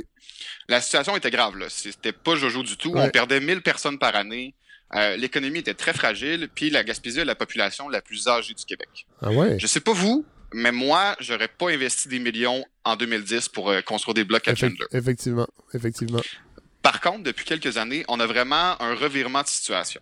La Gaspésie et les Îles-de-la-Madeleine, c'est la seule région rurale qui, depuis quatre ans, a des bilans démographiques positifs. Ah ouais. En 2020, puis ça, c'est selon des chiffres qui sont pré-pandémiques, on parle d'une augmentation nette de 600 personnes. Ça paraît peu, mais sur une population de 90 000 personnes, oui. c'est remarquable. Oui, tout à fait, tout à fait. En gros, on passe d'une région qui se vide à une région qui connaît un boom démographique. D'ailleurs, c'est ça que les élus n'arrêtent pas de répéter. Là. Le manque de logement est un symptôme du développement économique. Certes, mais ça n'arrête pas la situation pour autant. Oui, non, c'est ça. Et là, attends, euh, Simon, je, je, vous arrête tout de suite. Euh, là, quand on parle de, de, de, de logement, est-ce qu'on parle seulement du marché locatif ou quelqu'un qui veut acheter une maison euh, en Gaspésie a aussi de la difficulté? Euh, mon, mon, travail s'est concentré sur le marché qui était très locatif. Mais la majorité de ces enjeux-là se transportent du côté de, de l'achat aussi. Il n'y a pas grand-chose à acheter ces temps-ci en Gaspésie. donc, en fait, un autre des problèmes de la Gaspésie, c'est que les logements se louent vraiment au rythme des contacts. On parle pas de bouche à oreille ici, mais on parle vraiment de bouche à bouche. Ah ouais. Pour quelqu'un de l'extérieur, ça c'est un organisme d'accueil qui m'a dit ça. Ah ouais, ouais. Fait qu'il faut connaître quelqu'un. Ben voilà, parce que quelqu'un de l'extérieur qui a pas de réseau, ben tu seras pas au courant de ce qui est disponible. Ouais. Selon une étude là, que je vais souvent citer du euh, Centre d'initiation à la recherche et d'aide au développement durable, le CIRAD du Cégep de la Gaspésie des îles, 43% des nouveaux arrivants euh, ont trouvé leur logement par le bouche à oreille avant même que ce soit affiché. Puis seulement 20% l'ont trouvé sur les réseaux sociaux. Ah ouais, quand même. Donc ça, c'est l'ampleur de la crise. Puis évidemment, les enjeux de logement, c'est des problèmes qui sont très humains. C'est des problèmes, des histoires qui touchent particulièrement. Puis moi, celle qui m'a touché, euh, c'est celle de Maude. Euh, Maude, c'est une jeune professionnelle que j'ai rencontrée qui vit toute une problématique de logement. Elle travaille en éducation sur la pointe gaspésienne, puis dans les derniers mois, elle a dû quitter un milieu de vie où elle vivait de la violence conjugale. Oui. On en est de plus en plus conscient. Quitter ce cercle vicieux-là, c'est particulièrement difficile. Maintenant, imaginez si on n'est pas capable de trouver ben un autre endroit. Ben oui. Ben oui. Depuis le temps des fêtes que Maud cherche, tous les jours, elle me dit que c'est la dernière chose qu'elle fait avant de se coucher, la première chose qu'elle fait le matin. Puis malgré tout, rien. Entre-temps, elle habite dans une petite chambre de fortune d'un centre communautaire qui a été mis sur pied un peu en urgence. Elle a visité des dizaines de logements, des dizaines de maisons, et à chaque fois, elle se fait dire par le propriétaire qui a reçu plusieurs autres personnes. Euh, moi, j'ai parlé à un locataire qui m'a même dit qu'il avait mis un logement à louer puis qu'il avait reçu une cinquantaine d'appels. Ah, ouais. Maud appelle ça la loto du logement parce que parce qu'avec autant de demandes, ben, les propriétaires doivent choisir et donc discriminer. Tout à fait. Souvent. Puis, euh, Simon, Simon je, c'est une discrimination qui est sûrement silencieuse. C'est-à-dire qu'ils ne vont pas nécessairement euh, choisir.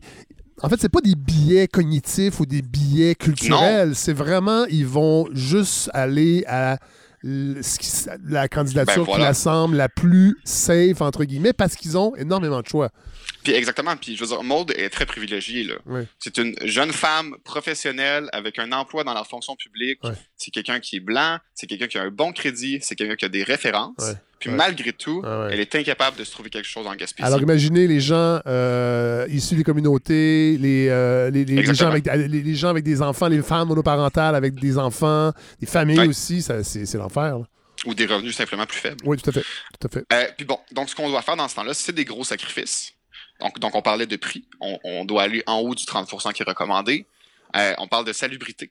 Puis on parle surtout de distance. Maud a même pensé à aller vivre à Murdochville, en plein milieu de la forêt gaspésienne, à une heure et demie de son travail. Malgré ces sacrifices-là, rien du tout. Puis cette histoire-là, ben, c'est pas unique en fait. Parce que j'ai parlé à Nancy Goff, qui est la directrice de la maison d'hébergement L'Émergence de Maria. Puis elle me dit que régulièrement, euh, elle voit des femmes et des enfants retourner dans des milieux violents, dangereux, parce qu'elle ne se trouve pas de logement. En fait, ça devient un outil de contrôle supplémentaire pour les conjoints violents. Euh, Madame Goff est catégorique. Un logement, c'est nécessaire pour se réorganiser puis repartir sur des bonnes bases. Comme preuve, elle m'a mentionné que parmi les femmes qui ont eu le droit à un logement temporaire de l'émergence dans les dernières 15 années, aucune n'est retournée chez un conjoint violent. Ah oui, ben c'est ça. Ça donne une bonne idée. Oui, on, on, voit, on voit l'importance de, de, de, ces programmes-là et de, et de, la capacité de se reloger relativement ben, C'est se réorganiser, exactement. D'ailleurs, elle n'hésite pas à appeler ça une crise de son côté. Euh, elle dénonce les policiers qui n'osent pas le faire. Elle dit le logement, c'est vraiment la base de la base, puis il y a des gens qui n'en ont pas. Visiblement, c'est une crise. Donc oui, cette situation-là amène des problèmes qui sont très humains, puis surtout qui sont très, très, très concrets. Euh, maintenant, si on va dans les raisons, raisons de ce manque de logement-là, c'est tout aussi intéressant. Selon l'étude du CIRAD, construire en Gaspésie a un surcoût de 20 à 25 000 par porte, si on compare à ah Québec ou Montréal. Ah Surtout en raison de l'éloignement. Bon, faire amener les matériaux de Québec ou de Montréal jusqu'à Gaspé, c'est une petite trotte. Et euh, du manque de, main-d'œuvre spécialisée. Et il y, a déjà, il y a déjà une surenchère dans les grands centres des matériaux. Alors imaginez. Exactement. Oui, c'est ça. Puis depuis toujours, là, ça, ça, a toujours été comme ça, en fait. Je parlais au maire, il me disait que les subventions provinciales pour les infrastructures sont toujours de 10 à 15% plus élevés en Gaspésie Ah, à cause de la distance. fait que c'est quelque chose qui est connu, mais reste que c'est un frein à l'investissement qui est majeur. Ben oui. Autre facteur qui est particulièrement important, puis moi qui m'a particulièrement intéressé, c'est la réticence des grands joueurs à investir en Gaspésie. Ouais, c'est ça, ça, j'allais vous demander qui, ce- qui euh, c'est le, le marché, parce qu'on a fait un épisode avec euh, Louis Godreau sur le capitalisme et l'immobilier, puis euh, à Montréal, en fait, c'est des compagnies moyennement grosses, là, c'est pas ce, qui- ce que c'était dans les années 80, où c'était Ouais. vraiment des grosses, grosses compagnies. Le profil des entrepreneurs et des, des, compagnies là, qui, qui, qui, bâtissent du logement en Gaspésie, Ben, on peut dire que les mauvaises prédictions démographiques puis économiques ont vraiment désintéressé les investisseurs immobiliers en Gaspésie. La majorité des blocs ici, c'est la propriété de Gaspésiens qui Ouais. font ça comme un deuxième emploi, Ouais. qui n'ont pas nécessairement les reins assez solides pour construire des nouveaux logements. En fait, un des grands chantiers des maires et des maires, c'est de convaincre les financiers qu'investir en Gaspésie, ben, c'est payant. Ah. Plusieurs villes ont lancé des études avec des firmes indépendantes, justement pour convaincre les grandes institutions ben, qu'il y a de l'argent à faire ici. C'est la seule façon, en fait, que ça soit pris au sérieux, c'est d'avoir quelque chose d'indépendant qui dit vous allez investir tant, à tel moment ça va être rentable et vous allez faire tant. Ah, C'est fou quand même parce que déjà que c'est parfois difficile pour des individus d'avoir accès euh, à des prêts hypothécaires. Bon, évidemment, il y a eu, du laxisme de, l'autre côté avec la crise de 2008. On le sait, il y a, des gens qui n'auraient pas dû avoir nécessairement de prêt, mais là, ce phénomène-là de difficulté d'avoir accès à des capitaux pour construire, là, il s'applique à des communautés entières. C'est quand même fou. Ben oui, puis en fait, le- ce qui est intéressant aussi, c'est que la valeur immobilière, moi, il y a une préfète qui m'a dit tu construis une maison de 100 000 à Montréal, Ouais. tu as la clé, elle vaut 120 000. Ouais. Tu construis une maison de 100 000 en Gaspésie, tu as la clé, elle vaut 80 000. Puis Ouais, là-dessus, la banque te finance 80% ou 70 Donc, donc, avoir accès à ces sommes-là, c'est très difficile. Mais bon, la démarche d'aller chercher un rapport, ça a permis à Gaspé d'aller chercher euh, un projet de centaines d'unités qui va bientôt être annoncé. C'est déjà pas mal. Mais les projections, selon le, le maire Daniel Côté, c'est que d'ici trois ans, les besoins, ça va être de 300 logements. Ouais, Donc, ça va en prendre encore plus. Ouais. Puis il m'a dit une citation qui m'a particulièrement frappé pour montrer le manque de confiance des investisseurs. C'est la personne avec qui on travaille nous croit. Il a parlé avec les gens sur le terrain, il sait qu'il y a une forte demande, mais quand il va arriver chez son banquier à Bay Street, Ouais. ben, le banquier va lui dire c'est quoi ça investir des millions à Gaspé pour Ouais. du logement? Ouais. C'est pour ça qu'on a besoin de documentation officielle et indépendante. Est-ce qu'on est- essaie de développer d'autres mesures alternatives, des coops d'habitation, entre autres? euh, Il y a, il y a Il y a quand même, beaucoup il y a quand même, En des, fait, le- des- il y a quand même des, initiatives. Je sais que c'est pas facile, euh, mais et Louis Gaudreau, à la fin de son livre, en parle. Euh, il y a quand même euh, des propriétaires qui peuvent se mettre ensemble, euh, des, individus investisseurs qui peuvent se mettre ensemble pour construire des unités et inclure du locatif là-dedans. Est-ce que- est-ce que- est-ce qu'il y a des initiatives de ce côté-là? Ben, la ville de Gaspé, ça fait des années que- qu'ils essaient Ouais. de, de régler ce problème-là. Ils sont allés chercher, en fait, deux lois spéciales à l'Assemblée nationale pour avoir le droit de donner des meilleurs incitatifs. Ouais. Puis malgré tout, euh, ça répond pas assez parce que même si on essaie de stimuler le marché local, ben, il n'y a pas assez de capital de disponible. Ouais. Euh, donc, en gros, ce que nous dit le maire, c'est que les préjugés sont tellement tenaces que même avec des statistiques démographiques qui sont frappantes, comme quoi il y a un manque de logements. Et qu'il y a un marché. Il y a un marché. Ben, qu'il y a un marché. Ben, il y a une réticence forte des investisseurs à investir en Gaspésie. Ouais. Parce que, comme on disait plus tôt, il y a 10 ans, personne n'aurait fait ça. ouais, ouais. Dernier enjeu de ce, ce problème du logement-là, puis ça, c'est un enjeu qui, qui est typiquement gaspésien, c'est les évictions touristiques. Ouais. À Montréal, vous avez les rénovictions. Ici, c'est moins présent. Ouais. Euh, ben, ici, par contre, on a les touristes-victions. Ben, ça, c'est a- un néologisme de ma part. là. Mais sinon, Simon, on a les deux. Il y a quand même 6000 unités de logement à Montréal qui sont sur Airbnb. Et ça, Mais le il- problème- il y en a peut-être plus que ça réellement. Mais le problème, c'est pas les Airbnb, en fait. Ouais. Euh, J'explique. La culture, la culture de la Gaspésie et des îles, ça a toujours été euh, un peu. C'est une façon de faire une passe de cash. Soit l'été arrive, tu t'en dans une roulotte ou dans un camping et Ouais. tu loues la maison en bord de mer à 1500 dollars la semaine. Ouais. C'est une bonne façon de faire une passe d'argent l'été. Ça a toujours été très présent. Mais maintenant, ce fardeau-là, il est plus chez les propriétaires, mais chez les locataires. Régulièrement, je vois des annonces de logements qui sont alloués de septembre à mai, soit dans la basse saison Ah ouais. souvent les gens qui acceptent ce genre de- d'entente-là, ben, ils arrivent au début de l'hiver, puis ils se disent je trouve rien, donc je vais prendre ça en attendant, puis d'ici l'été, c'est sûr que je vais me trouver quelque chose. Ben, parfois, c'est pas le cas. parce qu'il y a ah déjà des centaines de personnes qui cherchent. Et là, attendez, attendez, attendez. Donc, ces logements-là, euh, les baux sont réduits pour, après ça, les remettre sur le marché du tourisme pour la saison haute? C'est s'il y a des baux. En fait, c'est souvent des ententes. Il y a un, marché noir de. Ah, ouais. La, un, ouais, un marché sous la table un peu de, de logements Gaspésie qui est un peu omis parce qu'il faut bien les loger les gens. Là. Mais c'est ça. Donc les gens, ils acceptent de dire bon ben c'est beau, je vais partir en mai. Euh, mais au moins je vais avoir de quoi pour l'hiver. Mais bon, les bourgeois arrivent, puis ils n'ont rien trouvé. Donc, ils doivent quitter leur logement et aller ailleurs. Puis parfois, ben, ils doivent quitter la région. c'est des gens qui ont un emploi, hein. c'est des gens qui ont trouvé une garderie, qui sont fait un réseau dans la dernière année. Euh, selon le rapport du CIRAD, c'est 13% des locataires gaspésiens qui vivent cette réalité-là. Ah, puis chez les migrants internationaux, c'est 24% Attendez, attendez, les, migrants internationaux. Donc, oui. Il y a des migrants internationaux euh, qui viennent en tant qu'employés temporaires, étudiants étrangers. Euh. Ça peut être des employés temporaires, ça peut être des gens qui ont l'intention de s'installer en Gaspésie. Oui. Euh, il y a beaucoup de Français oui. qui arrivent puis qui ne sont pas nécessairement au courant de la situation du logement en Gaspésie puis qui se disent bon ben ça va être ça pour l'instant puis on va se trouver quelque chose. Puis qui doivent repartir souvent vers les grands centres, là où ils ont plus de chances de se trouver un logement. Puis comme je disais plus tôt, par contre, ça a toujours fait partie du paysage. Euh, aux îles de la Madeleine, c'est particulièrement présent. Mais la situation actuelle du logement, ben, ça exacerbe le problème de cette façon de faire-là. Puis les municipalités doivent trouver un certain équilibre parce qu'on s'entend qu'interdire tout l'hébergement touristique en mais non, mais non, mais non, dans une région touristique, ben, c'est possible. C'est pas super judicieux, exactement. La ville de Percé a, a, une idée qui a été d'interdire l'achat de maisons pour en faire de l'hébergement touristique. Oui. Euh, oui, c'est une bonne idée pour freiner l'hémorragie, mais ça va pas créer de nouveaux logements. Non, effectivement. Donc, je vais finir en vous donnant un petit défi parce que moi, j'ai toujours pas réussi à le relever. Euh, à votre prochaine visite en Gaspésie, parce que c'est une question de temps, je sais que Fred, que vous euh, mourrez d'envie de je trépigne. Quand vous allez venir en Gaspésie, essayez de trouver une seule pancarte allouée en bordure de route. Ah ouais. Puis juste ça, ça devrait vous occuper pour une bonne partie de votre voyage. Ben, Simon Carmarco, merci encore une fois. C'est toujours un plaisir. Et vous savez, il y a, des, il y a beaucoup de gens qui, euh, qui m'écrivent, euh, mais qui me disent comment ils apprécient quand on sort de Montréal comme ça, quand on s'en va à l'extérieur du Québec, mais qu'on s'en va à Gaspésie, à, euh, à, Val d'Or aussi avec, avec Paul-Antoine Martel. Merci vraiment de nous, de nous, de nous, de nous, nous faire humer l'air de la Gaspésie. Puis de sortir des clichés aussi. Vous disiez tantôt, il y a des préjugés, ben vous, en, vous participer à casser un ah peu euh, cette image-là. Alors merci Simon. Ben, ça me fait plaisir. À bientôt, salut.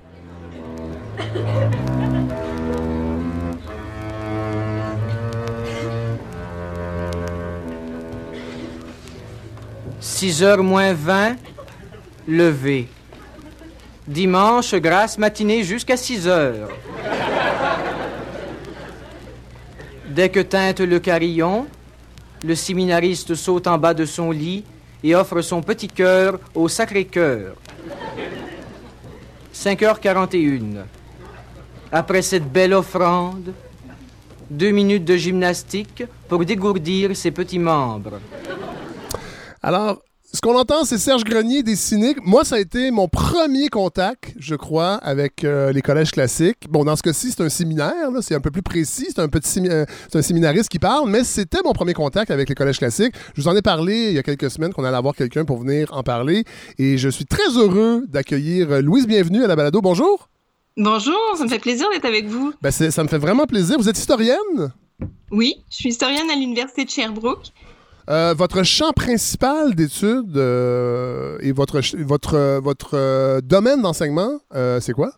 Alors, j'en couvre quelques-uns. Je, m'intéresse principalement à l'histoire du, Québec euh, contemporain. Et quand on dit contemporain en histoire, ça, depuis la Confédération. Et puis, euh, donc, je m'intéresse beaucoup aux questions de rapport de genre, à l'étude de, la masculinité, mais aussi à l'histoire des femmes. Je me suis intéressée à l'histoire de l'éducation et aussi à l'histoire de la rééducation avec euh, l'internat de Boscoville qui a occupé pas mal ah de, de mon temps. Oui. Bon, il y a alors, quelques années. Alors, euh, et vous avez signé avec euh, Olivier Hubert et Christine Hudon un livre qui est paru en 2014. Et moi, quand euh, des auditeurs m'ont demandé, hey, ça serait le fun de parler des collèges classiques, j'ai repensé à ce livre que j'ai lu. Oui. et je, je, trouvais ça intéressant qu'on l'aborde ici à la balado avec une des autrices. bon, ce livre-là, le déclencheur, et, là, ça, ça, recoupe votre champ, votre d'études, le, mm-hmm. le, déclencheur de ce livre-là, ça a été un débat sur la masculinité au début des années 2000. Oui, c'est ça. Vous l'avez mentionné, l'ouvrage paraît en 2014, mais ça faisait déjà un moment qu'on réfléchissait à ces questions-là. Et même euh, autour de, je sais pas, 2005-2006, moi, j'étais à la fois comme historienne puis comme citoyenne, très intéressée par le débat sur la crise de la masculinité et aussi l'échec scolaire des garçons, qui est quand même un, enjeu préoccupant. Et euh, dans les arguments qui étaient avancés pour expliquer là, cette crise, cette difficulté des gars à réussir à l'école, puis tout ce décrochage masculin qui inquiétait beaucoup, on soulignait le fait que l'école était trop féminisante. Premièrement, il y avait beaucoup d'institutrices au primaire, puis d'enseignantes euh, au secondaire. Donc, l'école était beaucoup euh, l'affaire euh, des femmes enseignantes. Et puis, bon, on disait, les garçons, ils ont du mal à s'adapter à cet univers féminisant où on est finalement très docile, assis derrière son pupitre, à faire des choses calmes. Alors que, disaient les, les contempteurs ou les, les, critiques de ces résultats-là, l'école a besoin d'être dans l'action, les gars ont besoin de bouger, etc. Il faut qu'on soit plus dynamique, plus pratique. C'est l'affaire des gars d'être comme ça. Et moi, c'était quelque chose qui m'agaçait beaucoup euh, comme historienne. Et euh, je me disais, pourtant, l'histoire, dans notre histoire, qui n'est pas si euh, longue au fond, pendant longtemps, le secondaire, ça a été le monopole des garçons. Les filles y avaient à peu près pas accès. Et le modèle qui était, le, disons, le modèle idéal du secondaire, c'était le cours classique.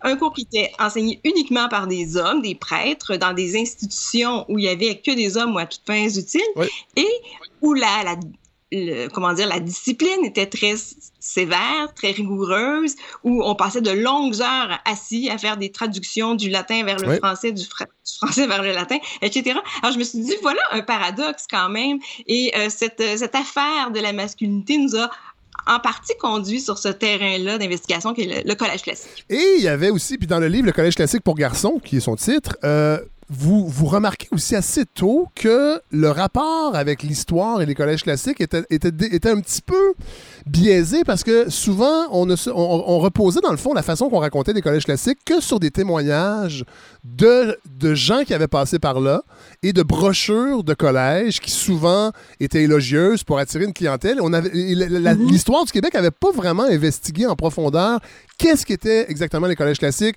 comment euh, le rapport entre l'élève et les maîtres, euh, qu'est-ce qui est enseigné. Euh, on était encore un peu au début d'une historiographie, en fait, des collèges classiques. Oui, il y a eu un, ouvrage important, il faut, le mentionner, là, immédiatement après la fermeture des collèges, là, à la fin des années 60, Claude Galarno a écrit un, premier ouvrage intéressant, mais il reste, qui restait très collé sur cette réalité-là, parce que ça venait tout juste de fermer, et, l'auteur en était un produit des collèges classiques. donc, Yes.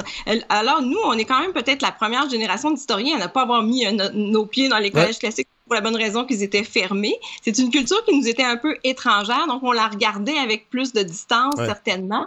Et puis, oui, effectivement, une des choses qu'on a réalisé assez rapidement, c'était à quel point il y avait quand même un mythe autour du collège classique, puis une, sorte de caricature jusqu'à un certain point. Euh, je pense que l'exemple, l'extrait des, des cyniques que ben vous avez fait passer, là, montre bien là, toutes les, les, les caractéristiques, la rigidité, le maniérisme, le le bon perlé avec les airs toutes ces affaires-là. Mais franchement, quand on creuse un peu, on voit que c'est plus complexe et peut-être plus nuancé que ça. Mais parlons-en. Euh, les collèges classiques, les premiers collèges qui apparaissent au Québec, euh, on parle à peu près de quelle époque? Mais c'est le collège accompagne euh, la colonisation française. Dès 1635, il y a un premier collège jésuite qui, est fondé. On ne parle pas d'une grande institution euh, énorme. L'idée, c'était de, préparer la relève de la prêtrise. Euh, donc, ça, c'est simple comme institution, très modeste. Donc, dès la Nouvelle-France, on en a, mais c'est vraiment euh, à partir des années 1800, euh, donc au 19e siècle, que le réseau des collèges là, qui va vraiment tapisser le Québec se met. Et le, Québec et le Canada français, on va le dire, puisqu'il y en a en Ontario, il y en a au Manitoba. Euh, et, et, là, on, on, se retrouve vraiment vers un, un réseau, quelque chose de plus substantiel, de plus développé. Oui. Euh, au début, la clientèle n'est pas la même qu'on va retrouver euh, au 20e siècle, c'est-à-dire l'élite bourgeoise. Euh, ça regroupe souvent ben, les fils. évidemment, ça ne concerne à peu près que les garçons. Il y a très peu de collèges pour filles. Ça va apparaître plus tard? effectivement. Oui. Ça, en fait, ça apparaît beaucoup plus tard. Ça apparaît. le premier collège pour filles, c'est 1908. Puis ça a ah tout pris pour qu'il y en ait un qui soit mis en place. Puis on lui donne pas le nom de collège classique. C'est le collège d'enseignement pour jeunes filles. Donc, il y a toute cette réticence-là. Mais ça, on va en reparler plus tard parce que oui, le, rôle des femmes euh, a été invisibilisé, mais a, été très important dans les collèges classiques, mais on va en parler plus tard. Donc, il euh, euh, faut le dire, c'est des entreprises privées. elles, ne sont pas subventionnées par le gouvernement. Donc, elles, doivent. Oui. Elles vont l'être éventuellement, mais c'est essentiellement, au départ, c'est des, entreprises, comme vous dites, ou des, c'est ça, des, des, entreprises privées et avec le, où le clergé a, vraiment la place dominante. Oui, mais ils doivent s'adapter à une clientèle. Fait qu'au début, ce sont les élites religieuses, les élites professionnelles qui envoient, bon, dans le cas des élites religieuses, c'est pas vraiment leurs enfants, mais il va avoir un, côté, euh, oui, on veut former une relève, mais ça va être abandonné assez vite, la relève cléricale. On veut vraiment offrir une formation de qualité euh, aux, francophones. Oui, oui, parce que le collège apparaît dans une sorte de désert d'enseignement secondaire. Donc, c'est la première école. Et là, elle doit, au fond, comme on peut l'imaginer, remplir toutes les fonctions. En tout cas, on, leur on leur prête beaucoup de, on a beaucoup d'espoir à leur égard. On veut qu'ils forment la relève, mais on veut aussi qu'ils structurent l'économie, euh, qu'ils euh, qu'ils soient, euh, qu'ils accueillent le plus possible de jeunes qu'on veut scolariser. On veut pousser l'éducation au Québec et au Canada français au-delà du primaire. Donc, on, surtout en milieu rural, où souvent c'est la seule institution là, avant longtemps, euh, le collège sert beaucoup de fonctions. Il va préparer, oui, la relève cléricale, vous l'avez dit, oui, l'élite des professions libérales, médecine, droit, euh, bon, essentiellement, mais aussi on va vouloir qu'ils servent à, à préparer les, les, entrepreneurs, qu'ils soient utiles, qu'il y ait une dimension économique là, qui soit associée à cette formation-là. Et l'enseignement de l'anglais va dès les débuts être euh, présent et va euh, susciter débat. Il y a des gens qui vont trouver qu'on anglicise trop les jeunes. Il y en a d'autres qui trouvent que justement, il faut faire attention que la formation classique ne soit pas trop théorique, que ce soit euh, dans l'esprit français des belles lettres et que ce soit pas pratique. Il faut quand même le dire, l'industrialisation atteint le Québec également et les autorités politiques veulent que les collèges classiques offrent une, une formation pratique. D'ailleurs, les, les, collèges classiques vont souvent euh, s'établir dans des anciennes écoles d'agriculture industrielle. Euh, il y avait quand même d'autres écoles qui existaient avant ça. Là. Il y, en a, il y avait des, oui, quelques, quelques embryons d'institutions, de, quelques écoles qui ont marché tant bien que mal. Une fois que le, clergé arrive en place, bien, ça aide beaucoup une institution euh, d'enseignement puisque le clergé a quand même plus de moyens. Il a aussi toute une main-d'œuvre qui travaille pour pas cher. Donc, euh, tout ça la, survie des collèges doit beaucoup là, au clergé catholique qui a pris ça en charge, qui a pris la relève dans bien des places. Et effectivement, euh, la, tension entre une formation qui soit plus pratique, euh, puis l'enseignement de l'anglais qu'on voit comme qui est la langue des affaires et qui euh, permet là, justement de, de, faire fructifier l'économie canadienne française, ben tout ça effectivement est pensé, mais euh, on va voir que au fur et à mesure où on avance dans le temps, le collège va perdre un peu cette mission là, de, de, tout azimut et va se recentrer sur la formation un plus euh, dite classique au fond. Qui, qui, qui, demeurera accolée à, à la mémoire qu'on en a maintenant. En fait, ça va, ça va être après la, la Deuxième Guerre mondiale. Ou, euh, l'idée des lettres, du latin, de la rhétorique, là, et ça va être, moi je pensais que c'était plutôt que ça, mais votre livre nous apprend que non, c'est vraiment après la Deuxième Guerre mondiale que ça s'est fixé. Alors, oui, vous avez raison. Euh, de manière schématique, on pourrait dire, mais dès les années 20, on voit comme une sorte de spécialisation parce que dans le décor de l'éducation, dans le paysage éducatif, il y a les frères enseignants. mais ça, on va en reparler tantôt. Vous allez trop vite, vous ah, me devancez. Je, vais trop vite parce que je veux juste dire que euh, dès peut-être les années 20-30, effectivement, là, euh, on, se, on se recentre, sur, on commence à penser à, au fait que le collège va se recentrer sur cette mission-là de d'enseigner les classiques euh, gréco-latins et ouais. Euh, la, religion aussi. Oui, il faut, il faut rappeler que c'était une minorité de, gens qui fréquentaient les collèges classiques. Au milieu du 20e siècle, on parle à peu près de 5 à 6% seulement des élèves, mais c'est encore moins avant. Ça a toujours été en élitiste. Oui, ça ne touche qu'une très petite euh, portion de la population masculine, une encore plus petite portion des femmes, on s'en doute. Et, et, et, ça nous fait réfléchir quand même à, la faible scolarisation qui a caractérisé quand même l'histoire euh, du Québec euh, pendant très longtemps. Et à la veille de la Révolution tranquille, c'était encore une minorité de jeunes en âge de fréquenter l'école secondaire qui, euh, qui passaient du primaire au secondaire. Donc, on parle même pas de diplomation, là, on parle juste de ce saut-là vers le secondaire. Donc, il y a une sous-scolarisation qui, accompagne, au fond, cette histoire du collège, cette histoire générale de, l'éducation pour les années qui nous occupent. Et il y a une grande variabilité des âges aussi. Moi, ça m'a vraiment étonné qu'on pouvait retrouver autant. Évidemment, les classes étaient. Il y avait des degrés. C'était, les, les, gens n'étaient pas. Euh, on n'enseignait pas à la même matière à tout le monde, mais ça pouvait passer de 5 ans, aussi jeunes que des enfants de 5 ans, à des, à des, à des jeunes adultes de 24 ans. Oui, ben 5 ans, disons que c'est les tout débuts d'une institution qui sert à, à, tous les besoins éducatifs. On pense euh, à, l'histoire du Collège de Montréal. Euh, mais tout de même, c'est vrai que dans les collèges, une fois plus installés, il y a, quand, il y a une bonne variété d'âge. Euh, on est beaucoup plus souple que maintenant par rapport à ce que c'est qu'un secondaire 1, un secondaire 2, etc. Donc, il y a aussi cette ouverture plus grande, comme vous le mentionnez, et cette idée qu'on doit aussi on, fait passer euh, les jeunes qui sont très talentueux vont sauter plus aisément des années. Donc, on, est moins scrupuleux sur le respect du groupe d'âge comme on l'est aujourd'hui. Et, les gens qui vont terminer la formation classique, c'est une vraiment une minorité. Évidemment, la notion de décrochage n'existe pas à l'époque. Non, Mais euh, c'est Guy, euh, Guy, Rocher, je pense, dans les, euh, la, commission parents, qui disait faut pas oublier que c'était 70-75% de taux de décrochage des collèges classiques. C'est-à-dire que les gens étaient contents si leurs enfants fréquentaient quelques années, mais c'était pas grave qu'ils terminent. C'était pas un drame national comme aujourd'hui où il y a une, une réelle réflexion sur le décrochage. Oui, oui, c'est, vous avez raison. On y allait en fonction des besoins. Bon, après 3-4 ans, peut-être qu'un un, enfant, là, de, un fils de cultivateur va sentir le besoin de retourner euh, vers la, propriété familiale pour aider, prêter main forte. Donc, euh, effectivement, il n'y a pas cette idée là, d'un diplôme, mais il y en aura éventuellement, mais c'est pas aussi euh, noir et blanc que, que, ça l'est présentement dans le modèle actuel. le collège sert les besoins d'éducation et c'est souvent, selon les familles, on va euh, on va choisir le, moment de l'arrêt, peut-être des fois en fonction d'impératifs économiques. Quand on peut plus payer la pension, mais ça s'arrête là. Oui, tout à fait. Euh, il va y avoir un décalage aussi entre les, collèges classiques en milieu urbain et en milieu ruraux. Euh, et là arrivent les années 20. Euh, et ça fait partie d'une bonne une, partie assez, assez euh, consistante du livre. Il y a un gros débat de société au Québec euh, autour des années 20 avec l'apparition, vous en avez parlé un petit peu tantôt, des écoles des frères enseignants. Parlez-nous un peu des frères enseignants. Qui, qui étaient-ils? Bien, euh, les frères enseignants, ils sont euh, assez peu nombreux dans le paysage global euh, du, du, personnel religieux, si je peux dire, mais, mais, ils sont quand même très agissants au niveau de l'éducation. Il y a 13 communautés de frères enseignants, mais les plus connus, c'est les frères des écoles chrétiennes, les frères de l'instruction chrétienne, bon, frères du Sacré-Cœur, etc. Et, et, et, ces membres de communautés religieuses vont, eux, mettre l'accent sur l'enseignement auprès des classes moyennes.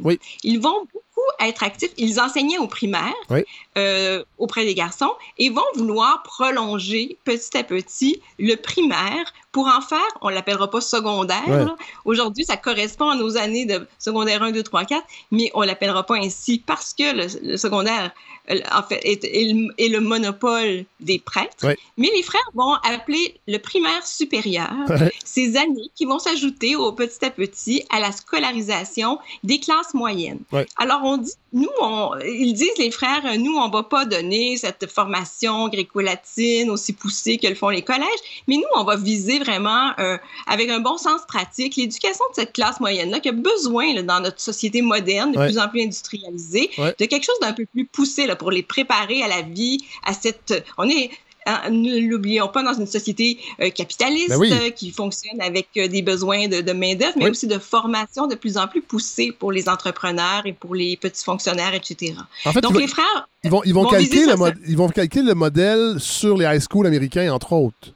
En bonne partie, effectivement, puis en partie aussi sur le modèle français, parce que l'expression euh, primaire supérieure nous vient de la France. Mais c'est vrai que ce côté très pratique. Oui. Euh, Formation en sciences. Oui, c'est ça, la science, la langue anglaise, encore une fois. Et c'est ça qui fait débat. Vous parliez d'un débat. Ben, on va dire, on appelle aussi les, écoles des frères les académies. Alors, on va dire, euh, les nationalistes disent les académies anglicisent notre jeunesse. Euh, elles font, elles font perdre à notre race. Hein, c'est un terme qu'on utilisait à l'époque. Euh, ça, euh, ces caractéristiques même, ces caractéristiques fondamentales qui sont moins pratiques comme les anglo-saxons. Plus spirituelles. Plus idéalistes. Oui, oui. En fait, on va, on va inculquer des valeurs matérielles. Ça, c'est très mal, ça, à l'époque. C'est mal d'inculquer ce, ce, goût de faire de l'argent, de faire du profit, d'entrer dans la compétition des affaires, etc. c'est en tout cas aux yeux des nationalistes canadiens français euh, de, l'action française, par exemple, ce c'est pas des valeurs qui sont très euh, valorisées. Et drainer, vers les, et drainer vers les villes les fils d'agriculteurs aussi. Alors, il y, a vraiment cette... Il y, a vraiment, il y a vraiment cette. Encore, le, Québec est encore une société très agricole. Mais oui, mais en même temps, c'est étonnant que. Ben, c'est pas étonnant. ça s'explique que le débat survienne dans ces années-là parce qu'en 1920 ou au 21, c'est le moment où le Québec devient une société urbanisée. C'est-à-dire qu'on a plus de monde qui vit en ville en 1921, selon le recensement, qu'en euh, en campagne. il y a encore beaucoup d'agriculteurs, euh, plus qu'aujourd'hui certainement, mais euh, il y a quand même quelque chose qui est en train de bouger là, dans la, la, distribution globale des populations, et c'est pas pour rien que ça se transpose dans le domaine éducatif où on se pose des questions fondamentales sur qui on est, de quoi, de quel genre d'éducation on a besoin, qu'est-ce qui est la bonne façon de former nos hommes à la vie de demain, et comment ne pas perdre son âme à travers euh, ce passage-là à une éducation peut-être plus modernisée. Oui. Bon, on va, on va en parler du, des hommes, en fait, euh, parce qu'il y a une partie euh, vraiment passionnante dans le livre Le Collège classique pour garçons. Sur la, ben, en fait, c'est la partie 3 sur la construction du masculin. Parce qu'évidemment, on s'entend que c'est un milieu strictement masculin qui veut il y, a des enjeux de virilité, de construction du masculin, mais ça reste que ce sont des hommes, les enseignants, euh, qui sont en soutane, qui ont fait euh, vœu de chasteté. Alors forcément, il y a beaucoup d'ambiguïté euh, dans ce qu'on veut transmettre sur ce plan-là, entre autres. et le livre aussi, moi, ce qui m'a fasciné, c'est que vous avez mis la main sur des journaux, en fait, d'étudiants. De, Fait qu'on comprend exactement ce qui se passe. et c'est vraiment une ambiguïté avec des très belles choses. Euh, les ondes d'ombre, il n'y en a pas tant que ça. Euh, je m'attendais à plus d'histoires, sincèrement, de, je dois le dire, d'agression, tout ça. Il y en a eu, évidemment. Mais, mais on se rend compte que le tableau est beaucoup plus subtil qu'on l'avait imaginé. Bien, euh, sur la question des agressions, je vais répondre tout de suite parce que vous l'abordez. c'est pas, pas notre, dans notre esprit d'aller explorer cette, cette dimension-là. Et on il ne s'agit pas de, de l'éducorer non plus. il y aurait toute une recherche à mener, euh, je pense, exclusivement sur ces choses-là. Mais le collège n'a pas été qu'un lieu d'agression. voilà, c'est ça. Et puis, effectivement, il y a eu des générations d'hommes qui ont été formés au collège et qui en sont sortis euh, satisfaits, euh, heureux, qui ont des, des souvenirs impérissables des collèges. oui, la masculinité qui se construit dans un contexte très particulier, vous le nommez bien. Le collège est d'abord et avant tout un internat, hein, c'est un pensionnat. On va beaucoup valoriser ce modèle on trouvait que la meilleure façon d'éduquer un enfant, de, le prendre à l'enfance et de l'amener vers l'âge adulte, vers l'âge d'homme, c'est de, le faire dans un milieu clos. Euh, on donne on donne une deuxième socialisation aux garçons en les retirant quelque sorte de leur famille, dix mois par année, et dans un univers où euh, tout est bien, euh, une sorte d'incubateur bien protégé. Louise, Louise, bienvenue. J'ouvre une parenthèse. Euh, vous me direz si elle est à propos, mais c'est drôle parce qu'évidemment, l'actualité nous oblige un petit peu à faire un petit détour avec ce qui s'est passé, en tout cas, ce qu'on a découvert à Kamloops, entre autres, avec les pensionnats autochtones. Évidemment, on ne parle pas de. Mm-hmm. C'est pas du tout la même réalité, mais quand quand j'ai, je lis sur cette époque-là, évidemment, après avoir lu votre livre, j'essaie de remettre ça en contexte, comment les pensionnats, évidemment, pour l'élite, ce n'était absolument pas la même réalité que les Autochtones, mais il y avait une approche pédagogique, euh, on y croyait à l'époque, à, la, pédagogie de la rupture, de l'isolement, comme quelque chose qui, qui pouvait être un bienfait on voyait ça comme un modèle supérieur d'enseignement et quelqu'un qui était un étudiant externe, parce en a toujours eu, là, des proportions diverses, ben, c'était comme moins réussi. Il n'y avait pas toutes les conditions euh, favorables pour une éducation euh, parfaite comme on la concevait. Le pensionnat, il n'y a pas juste au collège classique que, que ce, ce modèle-là d'éducation était mis de l'avant, mais le collège en faisait certainement une partie et, composait une grande partie là, des, des, des internes. Et c'est un milieu clos. Il y a des, des, sociologues qui en ont parlé comme étant un milieu euh, totalitaire parce que au fond, euh, on est entre des murs, euh, on est souvent les, les, les, pensionnats, les collèges étaient construits à l'extérieur des milieux urbanisés. Ben ah, et puis, on, le voulait comme ça, parce qu'on voulait se tenir loin des influences délétères ou néfastes euh, de, de, la vie euh, extramuros. Du jazz, euh, de, du beau sexe, des, fréquentations vulgaires. Absolument. Les jeunes filles délurées qui sont aujourd'hui comme fort menaçantes euh, et qui euh, aiment les vacances à Old Orchard et qui aiment les frivolités, alors qu'il faut euh, s'élever là au sein de la pédagogie des collèges. Oui. donc, le pensionnat est quand même un lieu très particulier là, pour passer son adolescence. Et rappelons que le collège classique, quand on le faisait au complet, c'était huit ans pensionnaire. Ah donc, c'est toute une affaire, c'est toute une tranche de vie entre-soi de genre. Donc, on n'est que des garçons ou presque. Là. Il y a quelques femmes qui travaillent dans l'ombre, mais on les voit pas. Les garçons, on les voit très peu. Et puis, bon, on est à, à l'abri euh, de, de, de, ces, de ces influences qu'on nommait. Et c'est dans ce contexte-là que les garçons euh, doivent font forcément leur apprentissage euh, leur éducation sentimentale. Et, et, et l'on voyait à travers les journaux, les lettres de pensionnaires, d'anciens pensionnaires, comment au fond, se développer des amitiés entre garçons qui étaient extrêmement intenses, qui étaient exclusives, qui prenaient vraiment la forme, euh, les rituels, euh, qui, qui empruntaient aux rituels amoureux en bonne partie, qui n'étaient pas nécessairement de l'homosexualité comme on la conçoit euh, de nos jours, mais qui impliquaient certainement une part de sensualité, d'exclusivité, d'intensité, qui était nourrie aussi par les lectures euh, euh, romantiques que faisaient les collégiens, euh, Chateaubriand, Lamartine, Musset, tout ce beau, tout ce beau monde. J'ouvre une parenthèse encore une fois parce que c'est quelque chose peut-être qu'on parle pas beaucoup, mais moi c'est drôle quand, vous parlez de ça, puis on va en parler peut-être un peu, un peu plus loin, plus en détail sur les, les chatteries, les amitiés particulières qui étaient surveillées. Mm-hmm ça fait partie, et ça a été, je crois, documenté euh, par certains anthropologues. Euh, je pense que c'est Willem Reich. Là, je ne vais pas me tromper parce que je m'avance, mais c'est un passage obligé un petit peu chez les jeunes garçons. Puis on, le retrouve aujourd'hui dans toutes les sociétés. Puis moi, j'ai, je dois l'avouer, là, je fais une confidence, j'ai vécu de ces, de ces épisodes-là où euh, on, on, construit notre masculinité, notre hétérosexualité aussi, parce que je suis mhm. hétérosexuel, mais des fois avec des. dans des relations qui peuvent paraître d'un grand rapprochement homo-érotique, mais qui ne sont, mhm. mais que c'est pas de l'homosexualité. Et, je, et dans votre lecture du collège classique pour garçons, j'ai retrouvé ça, toute cette ambiguïté-là mhm. qui fait partie de la construction du masculin.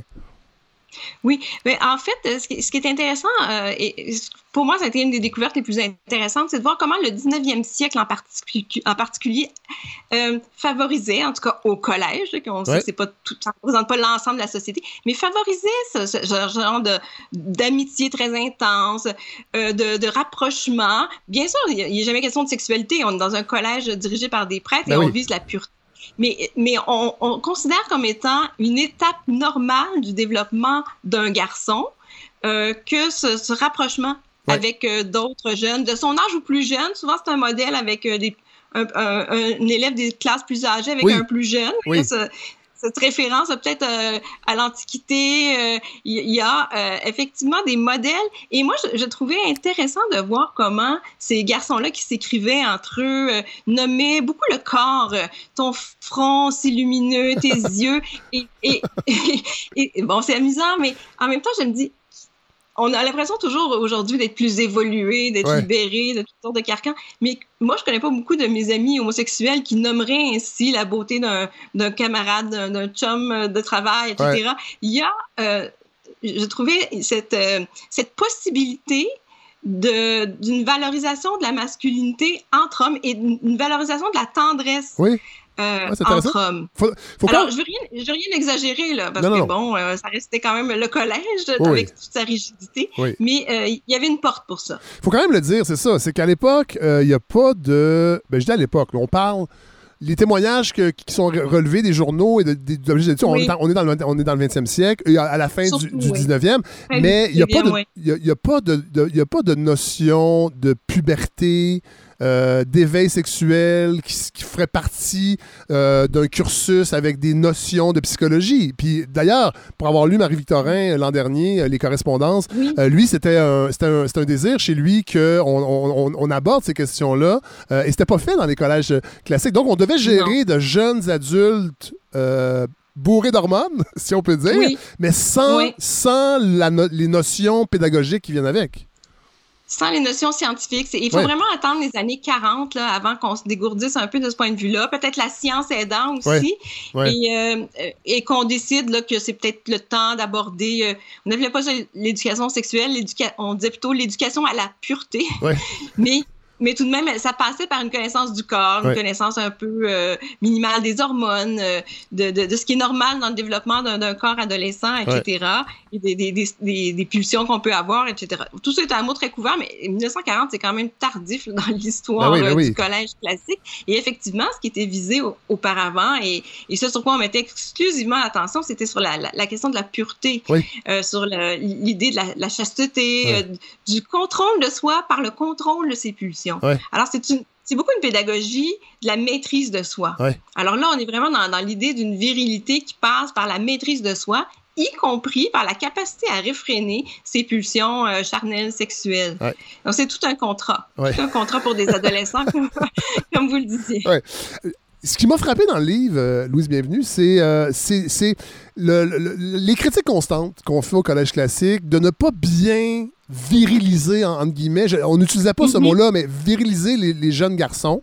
Euh, et euh, une partie aussi du catholicisme de la fin du 19e siècle, et vous le démontrez bien, puis moi j'ignorais ça, va aussi un peu se féminiser parce qu'on se rend compte que les hommes tournent le, dos, à l'Église, alors on va euh, adopter plusieurs symboles euh, euh, plus féminisants, ou en tout cas qu'on trouvait plus féminisants pour attirer les femmes. Et les collèges classiques vont être un peu dans cette, dans cette, cette optique-là, et ça va inquiéter, entre autres, les pères de famille et les élites politiques. Oui, en fait, depuis longtemps, on, va reprocher au collège classique d'avoir, d'insister beaucoup sur la docilité, sur le respect des règles, etc. Mais ce faisant, de former des garçons, des hommes qui soient aussi un tiède, peut-être un peu euh, un peu réprimé, qui manque d'initiative, qui manque de liberté. Alors euh, c'est un souci qu'ont eu les Louis Fréchette, les Lionel Groux de ce monde, qui se sont penchés sur ces questions-là. Et euh, au fond, on associe cette cet accent mis sur la docilité à l'univers religieux plus global, hein, à, tournure, à la tournure que prend le catholicisme, comme vous l'avez bien mentionné, à partir de, des années euh, de 1840 euh, et en montant, parce que effectivement la, société change et l'Église euh, pour préserver sa place dans un monde moderne, va se tourner beaucoup sur les, les, les, femmes, les fidèles féminines qui sont, deviennent les, les, gardiennes de la foi, les gardiennes du catholicisme au sein de leur foyer. Et et dans sa liturgie, dans sa manière d'être, elle va beaucoup axer sur justement ces, ces, euh, ces symboles plus féminins, sur ces enjeux de, de docilité, euh, de, de respect de la règle, etc. Et euh, des hommes vont s'inquiéter du fait que tout, tout cet univers religieux oui, certes, il est bon pour la moralité de leur fils, mais finalement, on va peut-être un peu loin, on en met peut-être une couche un peu trop euh, épaisse et que on, on émascule, comme disait euh, Louis Fréchette, les fils de la nation. Et lui-même va retirer son fils du collège. Il préférait l'éduquer lui-même que de l'envoyer chez les, prêtres en soutane, justement, qui risquaient de, de, féminiser par trop euh, son, enfant. Donc, il y a cette, cette tension-là, effectivement, au sein du collège, qui, qui va être une trame de, son existence, puis aussi qui va expliquer les critiques qu'on une partie des critiques qu'on pose à son endroit. Parce qu'il faut pas l'oublier, ça reste que la clientèle des, des collèges classiques à cette époque-là, c'est les futurs dirigeants, c'est la future élite. Oui, Et euh, le Québec s'industrialise, vous l'avez dit tantôt, euh, devient euh, en majorité urbain. la culture américaine aussi va être très populaire au Québec. Les films western, une, virilité magnifiée. Et, et à l'époque aussi, les pères vont commencer à trouver que ben, la, la vocation de leur fils est quelque chose de décevant. J'apprends même dans, votre livre que mhm. les, hommes sortaient de l'église pendant les sermons pour montrer un peu. En fait, c'est un signe de virilité. Sortir, aller fumer sur le parvis. Parce que le tabac aussi est un marqueur de virilité, même dans les collèges classiques. Absolument. Donc, dans une société quand même euh, à forte de, dominante catholique. Hein, le, clergé euh, détient un pouvoir euh, significatif, important, surtout sur le plan moral. Les gens vont euh, pratiquer encore beaucoup leur religion. Et on observait, en fait, c'est pas nous qui avons fait l'observation, mais cette, ce rituel-là, au, moment de... En fait, tout le monde va docilement à la messe, hommes et femmes, mais au moment de, de l'homélie, du sermon, du prêtre, du curé, souvent de paroisse, eh bien, il y a eu il y a cette pratique de, de, de sortir aller en fumer une. Et puis, euh, quand vient le moment, là, quand un garçon est assez grand, ben là, c'est comme tout un. Euh, c'est un rite de passage. Une sorte de rite de passage, effectivement, parce que la cigarette incarne justement cette virilité-là. Et autant on a été bon catholique, on a fait nos devoirs, euh, on a fait, on, a, on ira communier éventuellement, mais au moment où on se fait sermonner là, par ce curé, eh ben là, c'est peut-être le bon moment, justement, de montrer qu'on est catholique, mais pas trop quand même. Et puis, on, en tant qu'homme, on est capable de s'affirmer puis de penser par nous-mêmes. Oui, voilà. parlons de la figure du maître, euh, parce que ça, ça m'a étonné quand j'ai lu votre livre. Euh, c'était quand même mhm. assez variable, hein? la, compétence et en fait, grand, grand roulement euh, des professeurs. Euh, il y a toute une hiérarchie aussi, tout dépendant du nombre de, combien d'années vous êtes ordonné. Ben là, vous allez enseigner à, un niveau en particulier. Euh, c'est une main-d'œuvre bon marché, mhm. carrément. on les oblige. il y en a que ça leur tente pas du tout. Parlez-nous un peu du, du, corps professoral, si on peut utiliser ce terme-là, des collèges classiques. Oui. Euh, alors ça, ça, fait partie de la, un peu de la déconstruction du mythe qu'on a pu euh, opérer en, travaillant, en faisant des recherches plus approfondies. C'est que, au fond, on réalise que, que ces collèges-là, euh, ils démarrent un réseau d'enseignement secondaire au Québec, mais on est encore au, tout début, au, premier balbutiement, et les ressources professorales sont, sont quand même euh, pas si abondante qu'on souhaiterait. Donc, euh, euh, c'est beaucoup des, des, étudiants à la prêtrise qui vont enseigner dans les, les, premières années du cours classique, là, éléments latins, syntaxe, méthode, versification. On va retrouver beaucoup de ces enseignants-là qui sont finalement, ils ont fini leur cours classique il n'y a pas si longtemps. Ils entreprennent leurs études de, de, prêtrise et on, les, on leur demande d'enseigner auprès des plus jeunes classes et ils le font de bon gré mal gré et avec des compétences euh, diverses là, et sans formation pédagogique, on s'en doute. Ce n'était pas une préoccupation euh, à ce moment-là aussi, aussi vive. Et, donc, euh, oui, il y a eu de, tout. Donc, le, sommet de, de l'art et de l'intelligence n'était pas toujours au rendez-vous dans toutes les classes. Et il y a, y, a, y a, une difficulté à, à recruter des bons candidats. On en a parlé un petit peu au début en disant oui, c'est vrai que l'objet du livre, c'était pas de de, décortiquer le phénomène des agressions sexuelles, mais mm. la, difficulté à trouver des candidats a peut-être souvent excusé certains comportements, c'est-à-dire que les directions des collèges classiques fermaient les yeux sur des candidats ou des profs avec des, abus sexuels ou abus, abus psychologiques parce qu'ils avaient la difficulté à trouver des professeurs difficulté à trouver des professeurs, je dirais, ils avaient de la difficulté à trouver des prêtres. On recrutait abondamment dans la prêtrise pour former ce, corps clérical. Et euh, on a vu effectivement dans les archives quelques, hein, c'est euh, une aiguille dans une botte de foin, mais quelques lettres qui nous permettaient de comprendre que ceux qu'on appelait les ecclésiastiques, qui sont ces fameux étudiants en théologie qui aspirent à devenir prêtres et qui enseignent, sont jeunes, sont dans la vingtaine, ben qui enseignent auprès des... Et, et, que certains d'entre eux... Euh, était réputé pour faire du chattage, aimer les petits chats. Et ce qu'on considérait comme un petit chat, c'est un, petit élève, des, petites classes, euh, encore avec des traits très tendres, très doux, euh, qui peuvent peut-être rappeler euh, le, la physionomie féminine. Mais alors, on voit que certains d'entre eux ont été ramenés à l'ordre. On leur a dit que ça, ça marchait pas. Qu'il fallait non, non, c'est ça, absolument, que c'était pas permis, qu'on était dans une institution où on visait la pureté, la chasteté, la maîtrise de soi. Mais néanmoins, ce qu'on sait, c'est que quelques années plus tard, ils seront ordonnés prêtres. Donc, euh, finalement, euh, oui, il y a peut-être eu une monestation, mais ça n'a jamais été suffisamment jugé grave pour que ces personnes-là euh, soient écartées du corps clérical. Alors, j'ai pas de statistiques à vous fournir. Est-ce que ce qu'on a trouvé là sont des, alors, c'est difficile de, mesurer, mais, mais au moins, on voit que ça existe et que euh, et que au fond, il y a quelque chose qui n'était pas jugé très grave là-dedans. Ah, euh, ce, qui, ce, qu'on craignait, c'était la réputation de l'institution. Si on, si on voyait que euh, on pouvait associer le, collège à, de l'impureté, à des pratiques sexuelles, ça c'était scandaleux. Mais que, que, que, les jeunes fassent l'objet de, de, pression de la part d'un enseignant plus vieux, que c'était pas quelque chose qui préoccupait euh, considérablement selon ce qu'on a pu voir. Euh, le, profil des maîtres, en fait, le, ce chapitre-là est intéressant parce qu'on voit aussi toute la complexité de la relation maître-élève. Il faut, mhm. rappeler qu'on est dans un contexte de pensionnat. Euh, souvent, les élèves sont isolés de leur famille toute l'année. Ils les voient une ou deux fois, mhm. c'est tout. donc, il y, a nécessairement une proximité qui s'installe.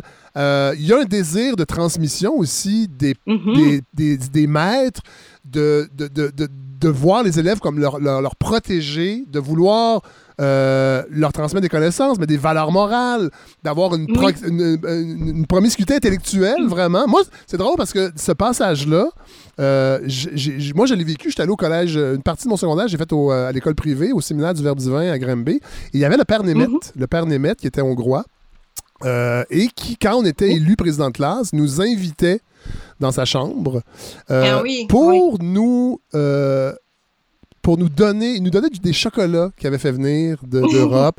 Sa chambre était tapissée de livres, de magazines sur l'histoire et et c'était vraiment. Mm-hmm. J'ai jamais, j'ai jamais ressenti ça avec aucun autre prof. Il n'y avait rien d'ambigu sur le plan charnel.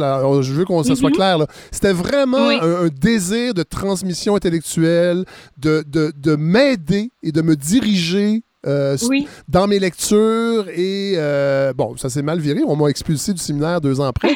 Mais quand j'ai lu ce passage-là dans votre livre, j'ai ressenti euh, ce même phénomène de, de, de, désir sincère d'être un guide pour les plus jeunes. Oui, et, et d'ailleurs, ce modèle du mentor qui fait cheminer un jeune garçon vers euh, plus de maturité et de sagesse est très présent dans, dans, l'atmosphère du collège, dans, dans son, sa pédagogie générale, et, et même qu'on l'institue parce qu'il y a euh, ce rôle de conseiller spirituel qui, euh, qui, hein, qui existe. Et chaque garçon, au fond, a un conseiller spirituel qui est un prêtre de la maison qu'on lui assigne et qui a comme mandat plus particulier de le faire cheminer justement sur le plan de la religion et, entre autres de, de voir s'il a en lui la, vocation. Euh, ça se passe bien, ça se passe mal, ça dépend des personnalités, mais on voit qu'il y a eu de véritables euh, relations euh, de justement de transmission très belles, hein, très très fortes aussi, qui a existé. Qui se sont, se sont poursuivis aussi dans le temps. Ils ont correspondu très longtemps. Mm. il y a plein d'exemples dans, dans, votre livre de ça. C'est intéressant. Et, et bien sûr, ces, ces prêtres-là, euh, quand, quand la, chimie euh, fonctionnait, de, prenaient un peu le, euh, le rôle du père. Oui. C'était des, des, modèles paternels parce que le père, évidemment, est, est, absent de l'univers, hein, du collège. on va recevoir de la correspondance, on va le voir à Noël puis pendant l'été, mais ça s'arrête là. Donc, ce sont davantage les prêtres qui vont jouer ce rôle-là d'accompagnement. Et, et, certains vont garder pendant longtemps dans leur vie, certains anciens pensionnaires, d'anciens des collèges, vont garder longtemps cette affection pour un mentor, quelqu'un qui leur a amené, qui les aura amenés à découvrir, entre autres, les arts, la musique, euh, et, le fait que ça se passe, que l'anecdote que vous contez se passe dans une chambre, c'est que les prêtres habitaient dans les collèges. Ils étaient agrégés. Ils avaient leur chambre dans les étages supérieurs et c'est là qu'ils exerçaient leur ministère de, de conseiller spirituel. Et on voyait cela comme tout à fait acceptable que les garçons aillent faire leur tour euh, ponctuellement dans les chambres des prêtres. Euh, parlons des femmes, parce qu'il y a un chapitre sur les sœurs de la Sainte Famille. On l'a dit. En fait, c'est drôle parce que y a, dans une autre partie du livre, euh, vous écrivez que, ben, en fait, c'est les, les collégiens qui le disent c'est-à-dire que les femmes étaient absentes et en même temps omniprésentes dans, dans les collèges, parce que, les, évidemment, c'est des jeunes hommes qui, qui, pensent aux femmes, qui, qui, mm-hmm. on leur dit de faire attention parce que c'est des voleuses de vocation. Mais il y a eu de, des femmes qui ont travaillé. Euh, en fait, on a créé des ordres religieux spécifiquement pour le travail domestique des collèges privés, des collèges classiques. Tout à fait. Tout à fait. Euh, les collèges, c'est des institutions euh, imposantes qui, deviennent, euh, qui deviennent imposantes au fil du temps avec des, des cohortes de 600, 700 étudiants parfois. Et alors, il faut nourrir tout ce beau monde, il faut faire le ménage, il faut faire la blanchisserie, tout ce qui va avec l'entretien d'une maison, puis surtout d'un pensionnat c'est quelque chose, ça coûte cher. Euh, et là, euh, la, question financière est vraiment très importante dans le choix qu'on a fait d'aller de se tourner vers des communautés religieuses qui sont euh, désignées justement pour le, le, soutien aux prêtres. C'est comme ça qu'on justifie leur, leur, vocation. Mais au fond, c'est des femmes de ménage essentiellement ou des cuisinières Et, et, puis, on va avoir beaucoup de mépris parfois pour ces femmes-là qui vont pourtant être essentielles dans l'existence de ces institutions-là. On va les appeler les sœurs à torchon. Oui. Euh, en considérant que oui, ce sont peut-être des religieuses, mais franchement, là, on parle pas des Ursulines, de la congrégation Notre-Dame. C'est des religieuses de, de, plus bas étage et, qui. Euh, qui sont pas trop éduquées et qui, au fond, sont surtout bonnes pour euh, faire de l'entretien. En fait, on va même pas prendre au sérieux leur vocation. Oui, c'est ça. Alors, c'est des euh, la plus grande communauté qui a, qui a été créée là, dans ce, contexte-là. Et avec cette mission-là, ce sont les petites sœurs de la Sainte Famille, dont la maison mère, euh, maison générale est ici à Sherbrooke, où j'enseigne. Et euh, ça, a été une, Elles ont été jusqu'à 1000 religieuses là, dans leurs années fastes, dans les années 40, 50, je crois, à, exercer ce travail là, de, de soutien aux prêtres, mais comme les prêtres se trouvaient en bonne partie dans les collèges, c'est là qu'elles exerçaient et elles faisaient du travail là, ménager, mais elles étaient payées. Là, c'est à peine si on peut dire qu'elles étaient payées. Oui, c'est ça. vraiment on peut même, bénévolat. On peut même et c'est ce qui a permis, au fond, autant les, garçons et les religieuses ne se croisaient que très, très peu. Et même à la cafétéria, on va mettre euh, des voilages ou euh, euh, il y, a, y, a, tout un système pour cacher ces femmes, ces femmes voilées. Mais fond, euh, elles sont, euh, quand on examine ça sur un plan strictement économique, c'est ce travail invisible-là qui a en, bonne partie permis la survie. Totalement. Parce que... De ces collèges qui n'étaient pas toujours très facilement et avec peu de moyens. Oui, parce que vous le dites, c'est des collèges prestigieux, mais qui n'étaient pas riches du tout. Euh, le, financement venait des, des, rentes des pensionnaires. Parfois, les prêtres eux-mêmes mettaient la main à la pâte. Un mécénat des, des, des, anciens élèves, des subventions du diocèse. Bon, mais c'était un casse-tête de, de, boucler le budget et on s'est, comme dans bien des domaines, servi des femmes pour euh, aller chercher de la main-d'œuvre à bon marché, euh, mais qui est, qui est essentiel. Et d'ailleurs, les, les, euh, les, les, sœurs de la, petite famille, de la Sainte Famille, ont, ont, œuvré, entre autres, au séminaire de Sherbrooke jusqu'en 1994. Ah oui, il y en, y en a eu très tardivement. oui, c'est incroyable. Mais en fait, à ce moment-là, en 94, elles étaient euh, au service des prêtres qui sont retraités. Et ça, c'était intéressant aussi de savoir ça, c'est que les prêtres étaient agrégés au collège classique. Hein. Au bout d'un certain temps, on leur donnait leur agrégation. Et là, ça faisait en sorte que la, la maison, l'institution, leur devait aussi une pension, une ah, retraite.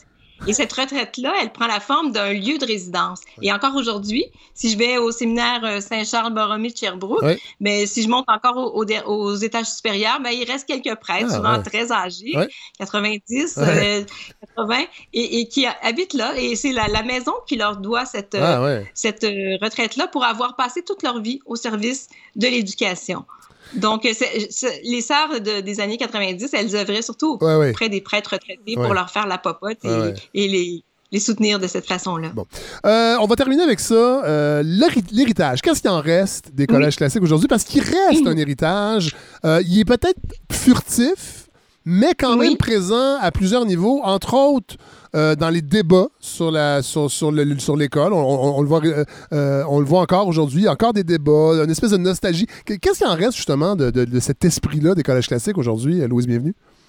Oui. Ben, alors, moi, je pense que c'est une mémoire quand même qui s'effrite parce que l'on s'éloigne de, de, cette réalité-là. Puis il y a de moins en moins de gens là, qui sont, euh, euh, disons, des décideurs et des, euh, des, gens très impliqués là, dans les, les, milieux de l'éducation qui ont passé par ce moule-là. Mais ça reste une référence malgré tout. Je sais pas si vous avez suivi un peu le, la réforme du programme de sciences humaines au cégep où il était question d'abolir le cours d'histoire des civilisations occidentales qu'on qu'on considère euh, comme un peu le, la dernière pièce là importante euh, qui est un héritage des humanités euh, des humanités telles humanités classiques telles qu'enseignées autrefois dans les collèges puisqu'on c'est l'histoire de l'antiquité l'histoire du Moyen Âge les anciens. Le berceau de l'Occident le berceau de l'Occident. le berceau, effectivement, les fondements même de notre civilisation.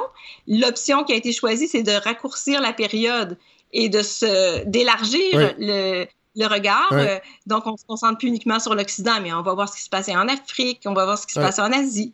Donc, c'est des choix euh, de société, des choix pédagogiques. Mais euh, dans ce contexte-là, la référence au collège classique, elle est revenue souvent. Lucien Bouchard, par exemple, a pris la parole en disant que c'est c'était, euh, on, on, savait pas ce qu'on faisait en prenant des décisions aussi légèrement, en tuant justement cette tradition de transmission qui existe depuis euh, des centaines d'années. Donc euh, oui, le collège est encore présent dans nos débats éducatifs.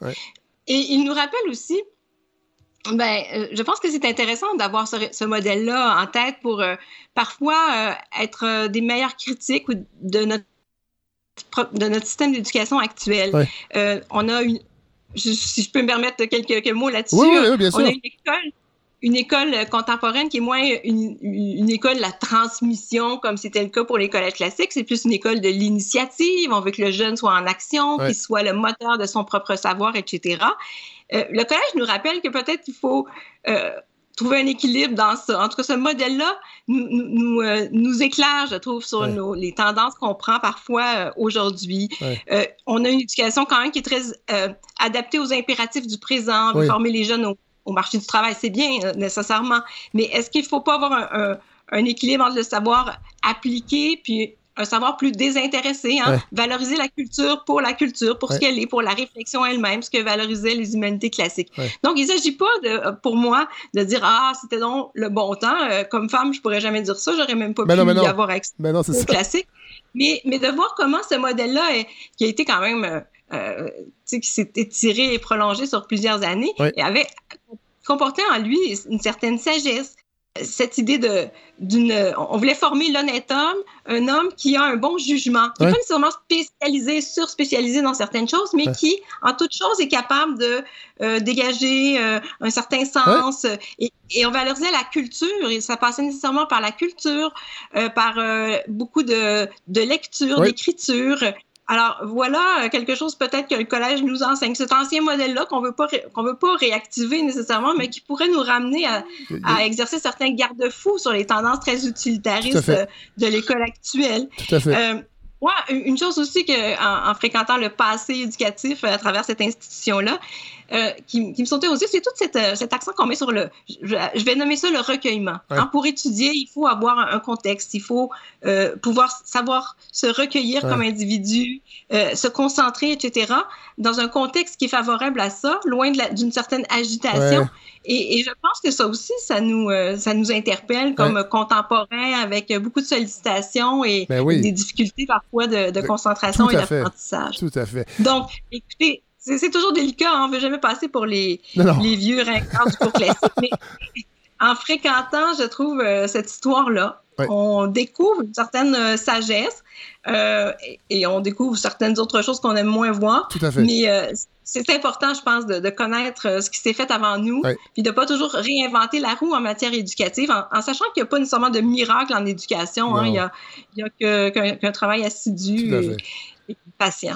Et, euh, je pense avoir appris ça dans votre livre, mais euh, avec les photos au centre, on est en pleine période de, réflexion sur les balles de finissant et les collèges classiques ont instauré, je crois, la tradition de la photo de finissant. Ça nous vient des collèges classiques ces fameuses mosaïques hein, qu'on voit quand on fréquente les anciennes institutions. Vous avez été au, au, au pensionnat privé, à l'école privée, vous avez sûrement dû voir ça, tapisser les murs. Oui, ben oui. Euh, oui, il y, a, il y a, vraiment ce, ce, rituel-là. Il y avait une cérémonie qui s'appelait la, la, prise du ruban et, qui euh, venait à la toute fin du parcours. Et il s'agissait de, pour chacun des finissants, de dire, de déclarer ouvertement aux yeux des autres euh, sa vocation.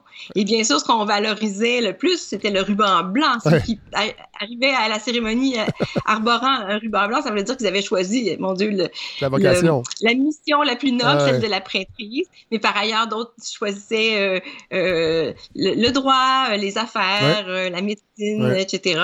Donc, mais c'est un rituel, effectivement, une sorte de, de manière de dire, ben, on a passé en travers, c'était c'était difficile, on a fait des efforts, mais voilà, on est arrivé. Et on fait partie de ce groupe. Hein, il y a quand même la formation d'une élite à travers tout ça. On fait partie de ce groupe qui a réussi, hein, qui, qui a traversé ces épreuves-là euh, avec difficulté, mais avec succès. Ben, Louise, bienvenue. Merci infiniment pour cette, euh, cette intrusion dans cet univers-là. J'espère que les gens vont, euh, vont avoir envie de lire ce, livre-là, le, Collège classique pour garçons, qui est toujours disponible, bien que paru en 2014. Oui, à la balado, nous ne sommes pas soumis à la tyrannie de la nouveauté. On peut parler de livres qui, sont, qui ont été publiés il y a quelques années. Alors, vous êtes professeur au département d'histoire de l'Université de Sherbrooke. Merci infiniment, Louise, bienvenue. C'était vraiment passionnant. Merci. Merci à vous pour l'invitation. Au revoir. Merci.